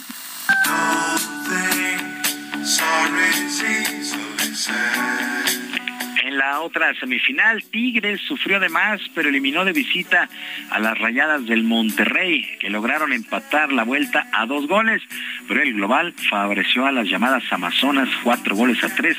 Un auténtico aguacero fue el que cayó el día de ayer por la noche en el Gigante de Acero y en breve se darán a conocer las fechas y horarios de la gran final, pero por lo pronto han sido dos extraordinarios juegos de semifinales en la Liga Femenil MX. La verdad es que muy, muy atractivos estos duelos. Así es que Tigres contra América, América contra Tigres, la gran final. Y Miquel Arriola, presidente ejecutivo de la Liga MX del Balompié, ofreció una conferencia de prensa luego de la asamblea de clubes donde se llegaron a varias determinaciones, entre ellas en busca de erradicar la violencia en los estadios, el famoso Fan ID comenzará a implementarse a partir de la próxima campaña junto con la credencialización de los grupos de animación. Mientras tanto, el próximo torneo de clausura estará arrancando el 6 de enero con una doble jornada y la gran final se disputará el 28 de mayo, además de que en breve se dará a conocer el calendario. En otro de los puntos que llamó la atención, el ascenso todavía está lejos y escuchamos el porqué con Miquel Arriola.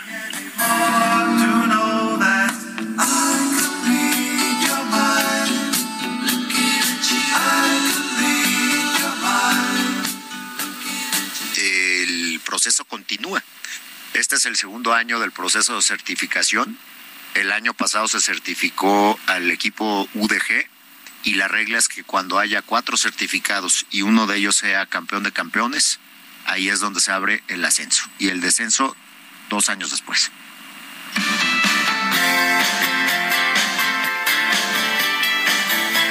Absolutamente nada, nada nuevo. Esto del Fan ID, la credencialización de los grupos de animación lleva años el calendario y pues el ascenso y el descenso siguen, siguen fomentando la mediocridad en el balompié nacional. Los equipos pues no, no pueden llegar a primera división y los más malos del máximo circuito pues tampoco pueden descender. En fin. Bueno, semana 9, el clásico lunes por la noche en el fútbol americano de la NFL y sin mayores sorpresas, los cuervos de Baltimore se impusieron 27 a 13 a los Santos de Nueva Orleans. Lamar Jackson, mariscal de campo de Baltimore, pues solamente lanzó 133 yardas, un pase a las diagonales, pero no sufrió intercepción, mientras que Andy Dalton abrió el juego para Nueva Orleans, 210 yardas, una anotación, pero sufrió una intercepción. Con este resultado, Baltimore deja su récord en 6 ganados y 3 perdidos. Nueva Orleans 3 y 6. Y el pitcher zurdo de los Dodgers de Los Ángeles, el mexicano Julio Urias, es finalista y luchará por ganar el trofeo Cy Young de la Liga Nacional. Eh, Sandy Alcántara de los Marlins de Miami y Max Fried de los Bravos de Atlanta son los otros nominados. Urias terminó la campaña con récord de 17 ganados y 7 perdidos, con 2.16 entradas limpias admitidas en 175 entradas lanzadas, además de 166 ponches tuvo una gran campaña Julio Urias, aunque los Dodgers, los Dodgers quedaron eliminados muy, muy temprano en los playoffs. Y la francesa Caroline García se proclamó campeona en el WTA Final del tenis femenil en Forward allá en Texas, luego de vencer a la bielorrusa Arina Zabalenka.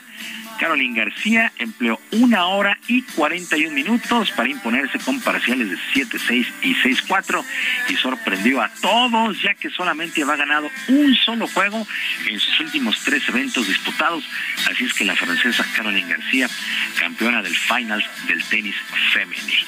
Sergio Lupita, amigos del auditorio, la información deportiva este martes, que es un extraordinario día para todos. Yo les mando un fuerte abrazo.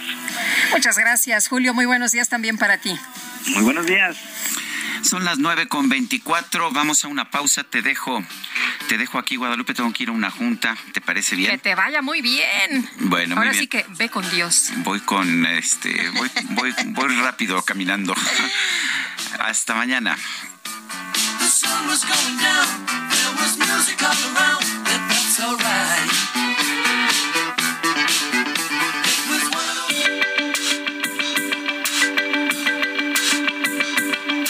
Sergio Sarmiento y Lupita Juárez quieren conocer tu opinión, tus comentarios o simplemente envía un saludo para ser más cálida esta mañana. Envía tus mensajes al WhatsApp 55 20 10 96 47.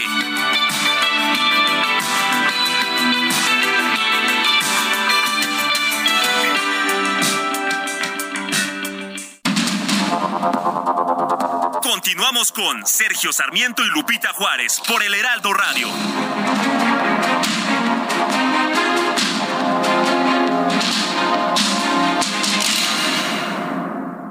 En Soriana, por México, lo damos todo. Compra uno y el segundo al 70% de descuento en ropa interior para dama de las marcas Ilusión, Curvation y Bazaret. Sí, el segundo al 70% en ropa interior para dama, Ilusión, Curvation y Bazaret. Soriana, la de todos los mexicanos. A noviembre 9, aplica restricciones.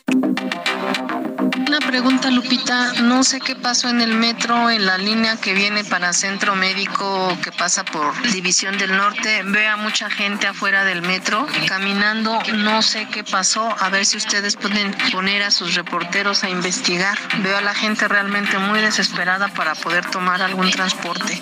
Yo voy rumbo al, al hospital, pero la verdad sí, está muy raro. Soriana vive tu pasión con todo. Lleva carne de res para asar a solo 172 pesos el kilo y el six pack de cerveza modelo especial en lata a 50 pesos con 100 puntos. Sí, a solo 50 pesos con 100 puntos. Soriana, la de todos los mexicanos. Solo 8 de noviembre. Aplica restricciones. Evita el exceso.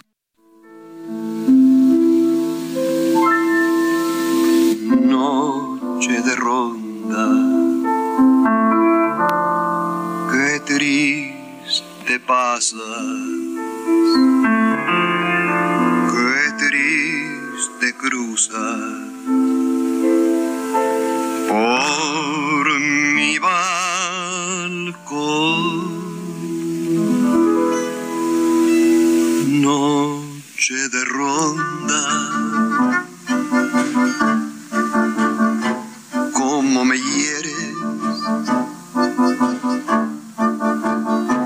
Cómo lastima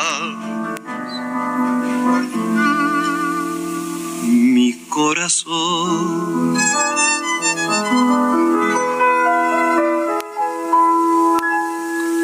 Luna que se quiebra sobre la tiniebla de mi soledad. ¿A dónde vas? Dime si esta noche. Seguimos escuchando a. Agustín Lara con Noche de Ronda, esta canción que habían pedido algunos de nuestros amigos del auditorio. Bueno, y para la persona que nos preguntaba sobre lo que ocurrió en el metro, le quiero informar que debido a revisión de suministro eléctrico no se estaba ofreciendo el servicio de Etiopía a Universidad, esto de la línea 3, pero se acaba de informar hace unos minutos que se restableció por completo el servicio, ya está operando y lo que nos dice el eh, director del metro es que pues eh, se espera recuperar la frecuencia del arribo de los trenes de manera inmediata. El profesor del Instituto Politécnico Nacional, Luis Emilio Sánchez, nos dice buen día, maravillosa selección de música mexicana, excelente programa y los felicito por su gran compromiso de informar con la verdad. Tienen mi apoyo y respeto. Espero se lea mi comentario. Gracias. Pues ahí está al aire. Buen día, gente entusiasta, trabajadora y alegre. Aprovecho que pusieron la música del Flaco de Oro para sugerir algunas de las canciones de su fantasía española de ser posible Valencia. Atentamente su radio escucha desde 2007. G Valencia. Muchos saludos a todo el equipo.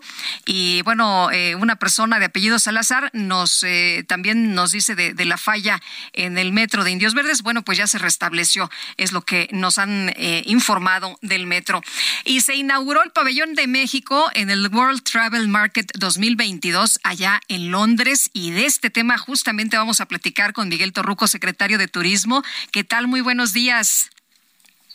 Muy buenos días, Guadalupe. Me da mucho gusto saludarla. Igualmente. Oiga, pues, eh, pues eh, un, un eh, evento muy importante y cuéntenos de esta que es una de las ferias, tengo entendido, más importantes a nivel mundial. Así es, es de las ferias más importantes de habla inglesa. vienen de todo el mundo y estamos haciendo acto de presencia, como en todas las ferias más importantes, para vender nuestro producto. Vienen turoperadores, secretarios de turismo de los estados, turoperadores receptivos, eh, líneas aéreas y así pues hemos estado teniendo pues muy buenas noticias eh, como las que se anunciaron ayer eh, que próximamente está el nuevo vuelo de Aeroméxico de Roma a la Ciudad de México y, y, así se van anunciando cada vez que hay eh, novedades eh, en este marco de las ferias turísticas. Y por cierto, en México, por primera vez en la historia, lo tendremos en marzo en la Ciudad de México. Así que vamos a romper todos los récords, por cierto. Pues qué buena noticia. Miguel, eh, ¿México sigue siendo uno de los países más atractivos en materia de turismo?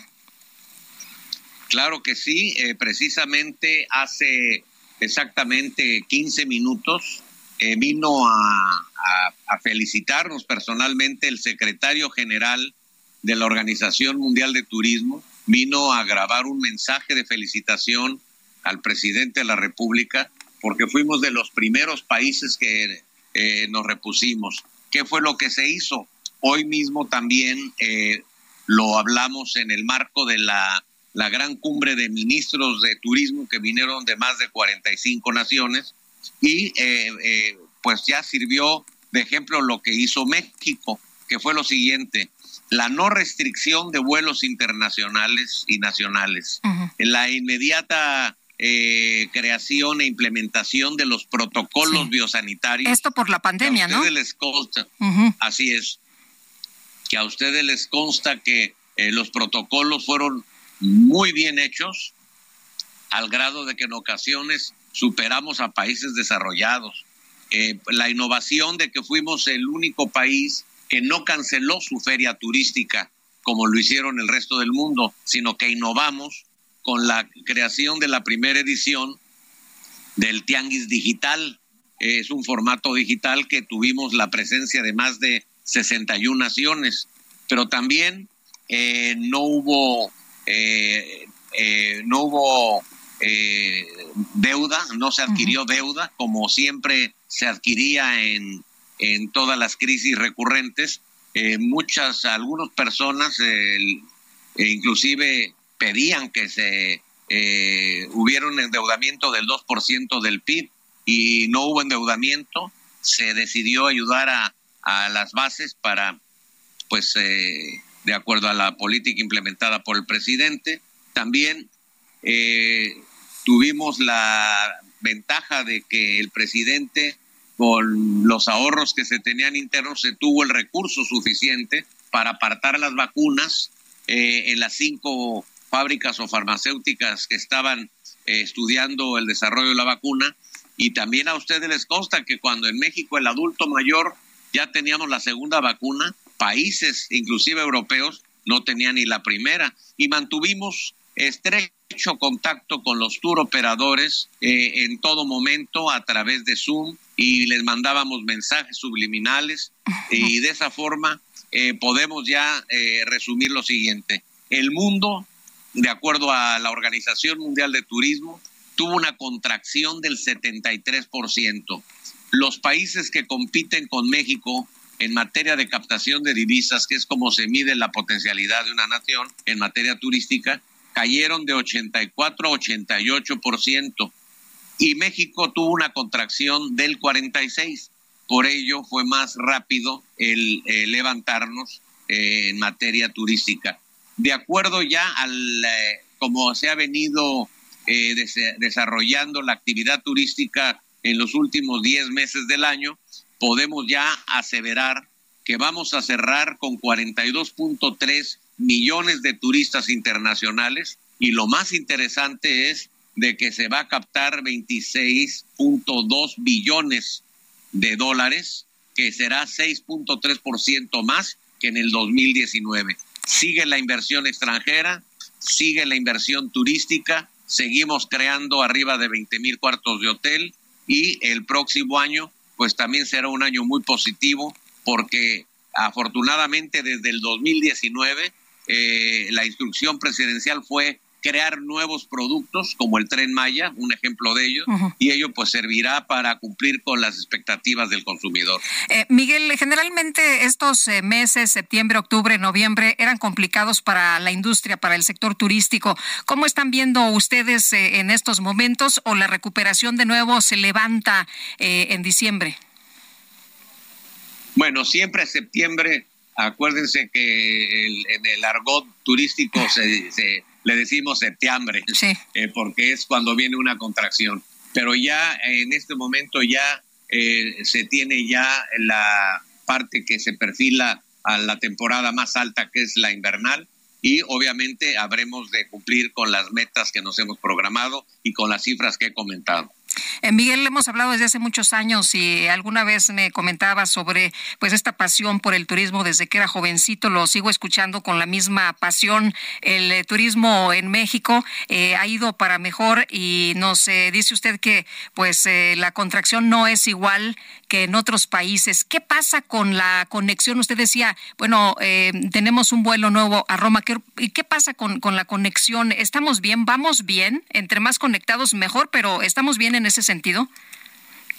Bueno, para que haya progreso eh, y más turismo, se tiene que incrementar la conectividad y por ello eh, se está preparando el gobierno con el aeropuerto Felipe Ángeles, con el aeropuerto que se va a concluir el próximo año de Tulum.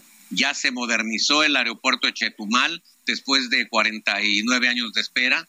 Eh, también en el 2004 se inició el aeropuerto de Krill. Eh, finalmente lo pondremos en marcha el año que entra, que va a reactivar las barrancas del cobre, Divisadero, Krill, Patopilas, que además las barrancas del cobre son cuatro veces más grandes que el cañón del Colorado allá en Arizona. El aeropuerto modernizado, el de Tepic, el de también de, de Puerto Escondido, eh, en fin, eh, se está eh, ampliando la red aeroportuaria y obviamente las noticias eh, muy pronto eh, se darán a conocer de los nuevos vuelos que se irán sumando, como el que ya anunció el día de ayer Aeroméxico, que estuvimos aquí con los eh, directivos, que estamos muy contentos porque también ya se reactiva el vuelo a Japón.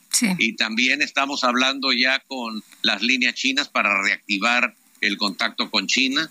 Y pues así hemos estado poco a poco trabajando y pues eh, estoy muy contento porque es para eh, nosotros un enorme reto. Como lo he comentado eh, eh, y agradezco el, el comentario de que me ves con entusiasmo, pero pues eh, fue un reto. Me tocó ser el secretario de turismo en el momento más crítico desde la Segunda Guerra Mundial en materia turística. Pero siempre nos gustan los retos y sobre los retos eh, eh, se repone uno porque en lugar de estar ahí quejándose hay que tener creatividad para salir adelante. Muy bien, pues Miguel Torruco, como siempre, gracias por platicar con nosotros en este espacio. Muy buenos días. Muy buenos días y me da mucho gusto saludarlos a todos. Gracias, hasta luego. Miguel Torruco es secretario de Turismo. Y este fin de semana Twitter lanzó un servicio de suscripción para su plataforma en redes sociales por 8 dólares. Está cambiando Twitter, están cambiando las reglas. Llega Elon Musk, eh, despide gente, después la recontrata porque se da cuenta que la necesita. Pero vamos a platicar con Poncho Muñoz, estratega en plataformas digitales. Poncho, ¿cómo estás? Qué gusto saludarte. Muy buenos días. ¿Cómo estás, Lupita? Un gusto saludarte. Muchas gracias. Aquí Oye, pues, estamos listos. ¿cómo ves? ¿Cómo ves Twitter en estos momentos? Yo lo veo muy... Yo te voy a decir algo que, que yo creo que, mi, que, me- que nos escucha, de la gente que, que, que escucha, pero que aparte es tuitera en, en este, que, es, que es alta, esta comunidad tuitera que tiene Sergio y Lupita, creo que van a decir eh, que no les gusta porque estamos viendo un comportamiento de un presidente de una compañía que ya sabíamos que era así, que digo, no, no nos vayamos lejos. Muy dis- disruptivo, ¿no? Pues mira, al hecho de que lo sacaron de, de, de Tesla porque pues tuiteaba cada cosa antes que pues, le tiró las acciones. Con eso te la pongo. A lo mejor nadie recuerda eso. Entonces nada más quiero hacer ese un poco de contexto porque pues es como es, punto. Y, y, y eh, ser una persona como él, visionario, con toda la lana del mundo, con toda la, visión y, la posibilidad de adquirir lo que quieras, eh, pues adquiere la plataforma que pues algunos decían ya murió yo les diría pues era la plataforma más viva que cualquier otra De- depende de quién le- a quién le digas y depende de la edad y depende de lo que quieras pero el área informativa el área de influencia el área de noticias siempre está ahí el área de las causas, de los apoyos, de las quejas ciudadanas, aquí mundiales, o sea, cuántos movimientos no recuerdas, ¿no? Este, entonces todo todo este tema él lo sabe y sabe el poder que tiene, porque esto es poder, o sea, el poder que tiene esta red social él no lo tiene, dijeran por ahí ni Obama, bueno, pues este el poder que tiene esta red social no lo tiene ninguna otra, no lo tiene Facebook. Ah, Ahora te No quiero tiene preguntar, en el caso de, de los 8 dólares, que ha sido muy discutido, que mucha gente dice, a ver, ¿por qué voy a pagar 8 dólares para estar en una eh, plataforma en donde yo soy el que sube contenido? ¿Cómo ves? ¿Se, se tiene que pagar, no se tiene que pagar? Eh, cu- cu- ¿cuál, cuál es tu, tu posición respecto a esto? Pues es que es un tema de, de, de que casi siempre olvidamos los generadores de contenido. Tú eres una generadora de contenido, muy buen contenido, a muy buen tiempo, un grandioso breaking y, y por eso estás donde estás en Twitter. Eh, yo te diría, dime en cuáles otras plataformas este, te, te, te, te mueves igual de rápido hoy en día. Este si en YouTube eres igual, si en, si en, en Facebook eres igual, y me decir, no, pues es que ahí no me meto tanto digo, porque sabemos, y tú lo sabes como generador de contenido, que pues necesitas tener un equipo de mil personas para atender a todas las plataformas que se abren al día a día. Eh, alguien un día me dijo algo que me dio terror, pero era real, y me decía, eh, entregarle tu contenido a una red social es construir en un terreno rentado, ¿no? Porque sí, estás construyendo una casa, está muy bonita, tienes ya 100 Pero el mil seguidores, no es tuyo. seguidores, pero ninguna, ninguna red es tuya. O sea, Sí. desde que entras te dicen que son ellos y todo es público. Entonces, mira, estas reglas que publicó ahí, lo que dice es, señores, estas son las reglas que hay hoy y siempre han estado y que hablan sobre la seguridad, la privacidad y Oye, pero certificarte, certificarte en Twitter, ¿crees que vale la pena? Porque lo está vendiendo como para que seas como las grandes estrellas, como para que seas como los políticos, para que seas como los grandes deportistas, las luminarias, en fin, así lo está promoviendo, ¿no? Mira, hoy creo que hay mucha gente que sin tener la palomita es una eminencia y hay otros que, que la tienen desperdiciada. y, y, y creo que más que eso, yo, mira, lo que pasa que, oye, llevo una semana y lo último que tuiteó, te diría yo, bueno, más allá de que voten por el... Sí, el que fue muy que polémico, ¿no? que vos, imagínate que llegue el dueño de la plataforma, Sí. que te lo acabo de decir. Voten por más los republicanos. Voten por estos porque los otros no, no, o sea, bueno, o sea, ¿qué más quieres? O sea, ya está marcado, es, es mi red, aquí juego yo y aquí está. Yo te diría, lo que pasa que no no no está poniendo la película completa porque lleva una semana, pero en este jugueteo que le ha funcionado increíble entre la polémica, entre lo- los, el despido masivo y que le mando un abrazo afectuoso a todos mis eh, conocidos de esa de esa de esa empresa que nos apoyaron todos estos años aquí en México, me parece que si tuviste el crecimiento que tuvo la plataforma en, en, una, esta en una semana, ¿no? Fue enorme. ¿Tú crees que va a parar si dice, a ver, acabo de comprar una una una, empre- una empresa de poder? Y, y- y lejos de espantar a la gente, pues la estoy Sí, claro, atrayendo. está, está en números rojos, ¿no? Está en números rojos, pues de hace muchos años está en números rojos. Entonces no, no genera lo que debe generar. O sea, sí genera, pero no genera lo que debe. Entonces, él la compra porque tiene la- el dinero suficiente, la compra porque sabe que hay mucho detrás. Dice, bueno, para solventarse, para solventarla, más allá de correr a la gente, que pues bueno, lo hizo, pero bueno, más allá de lo que pues, pudo esperarse, pero pues era para mostrar y ver que todo le está funcionando. Entonces, decir que va a cobrar le generó también. Ahora, no estoy diciendo, lo va a hacer, seguro lo va a hacer. Lo que no estamos viendo, Lupita, es que a lo mejor, y eso no lo sé, es que yo hoy, diferente de tu cuenta, tú estás verificada y yo no.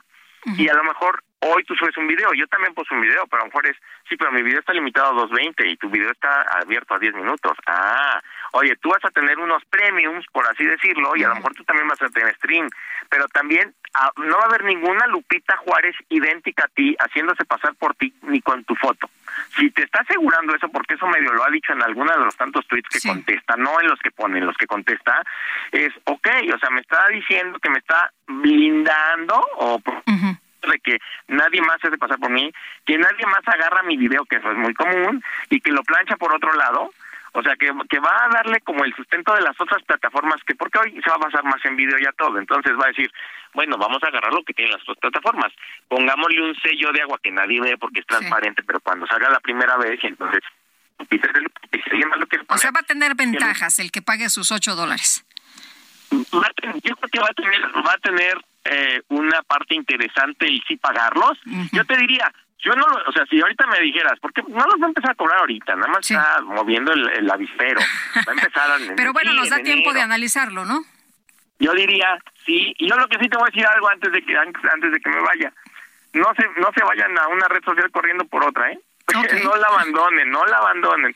Este si no se fueron a TikTok en su momento ya van tarde ya no lo hagan este ya no quédense en la que están los que están en Twitter me parece que está bien y lo que va a hacer es bueno eh me parece que sí va a haber una una buena depuración al final y, Muy y, bien. pues estará la gente que va a estar y, y aunque sea menor la que sea la interacción me parece que va a subir mucho y lo está logrando o sea vas a ver y, y creo que en, un- en enero nos va a hacer algo nos va a sorprender con lo que vamos a hacer que va a decir oye solo va a querer 8 no quiere 10 Pues se va a poner interesante. Muchas gracias, Poncho. gracias Hasta luego, Abrazo. Poncho Muñoz, estrategia, estratega en plataformas digitales. Y nosotros nos despedimos con este resumen de lo más importante. Desde Palacio Nacional, el presidente López Obrador informó que ya está en conversaciones con el sector privado para abordar el tema del incremento al salario mínimo en 2023. Sí, estamos llegando a un acuerdo, estamos ya empezando a hablar de eso. Este, eso es lo que ofrece Coparmex, 15. ¿sí? Estamos viendo eso. Hay que esperar la postura del sector obrero y lo ideal sería eh, un acuerdo que fuese unánime. En cuatro años hemos logrado los aumentos por unanimidad en tres, solo en uno fue el gobierno con el sector obrero porque no quiso el sector empresarial, incluso también por cuestiones políticas. El presidente López Obrador calificó al consejero presidente del Instituto Nacional Electoral, Lorenzo Córdoba, como una pieza clave del bloque conservador para simular que en México hay democracia.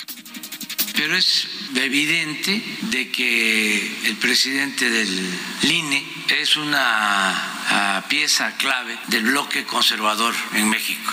Él pertenece al conservadurismo. Él fue promovido con el propósito de que los neoliberales, conservadores, corruptos, eh, simularan de que en México había democracia. Los corruptos llevaron a Morena al triunfo. Bueno, nada más es una pregunta. El Tribunal Supremo de Elecciones de Costa Rica otorgó al INE el premio Cátedra de la Democracia por la exposición del consejero presidente Lorenzo Córdoba sobre el fenómeno global de acoso a los órganos electorales desde el poder. El expresidente de los Estados Unidos, Donald Trump, dio a conocer que el próximo 15 de noviembre va a ser un gran anuncio desde su residencia de Mar a Lago. El presidente de Ucrania, Volodymyr Zelensky, llamó al pueblo estadounidense a mantener una unidad inquebrantable hasta la restauración de la paz en su país. La portavoz del Ministerio de Exteriores de Rusia, María Zaharova, reconoció que Moscú mantiene contactos puntuales con Estados Unidos en temas de interés mutuo. Sin embargo, el viceministro Andrei Rudenko aclaró, estos no incluyen a Ucrania. Muchacha chula de Chihuahua me vendió una macha. En redes sociales se hizo viral la historia de una maestra originaria de Chihuahua llamada Heidi Gutiérrez, quien recurre a canciones que se hicieron populares en México para dar clases de español a jóvenes de los Estados Unidos. En su cuenta de TikTok, Heidi ha compartido videos de sus alumnos cantando canciones como Bibidi, la de Selena, Biri Biri Bam Bam, y la eh, Muchacha Shula de Espinosa Paz. La muchacha parecía gabacha. Tenía buena y también buena. Adelante. Una, dos, tres. Una.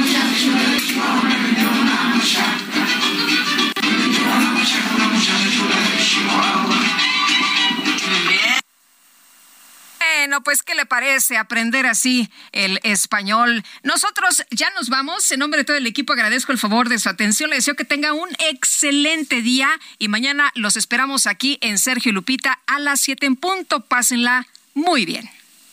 Y eso sería todo. Me vendió una machaca una muchacha chula de Chihuahua. Me vendió una machaca una muchacha chula de Chihuahua. Rubia la muchacha parecía gabacha. Tenía buena facha y también buena nasha.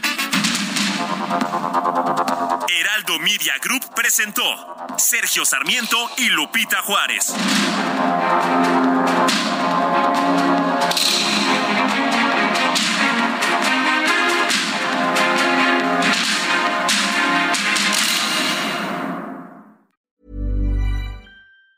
Tired of ads barging into your favorite news podcasts?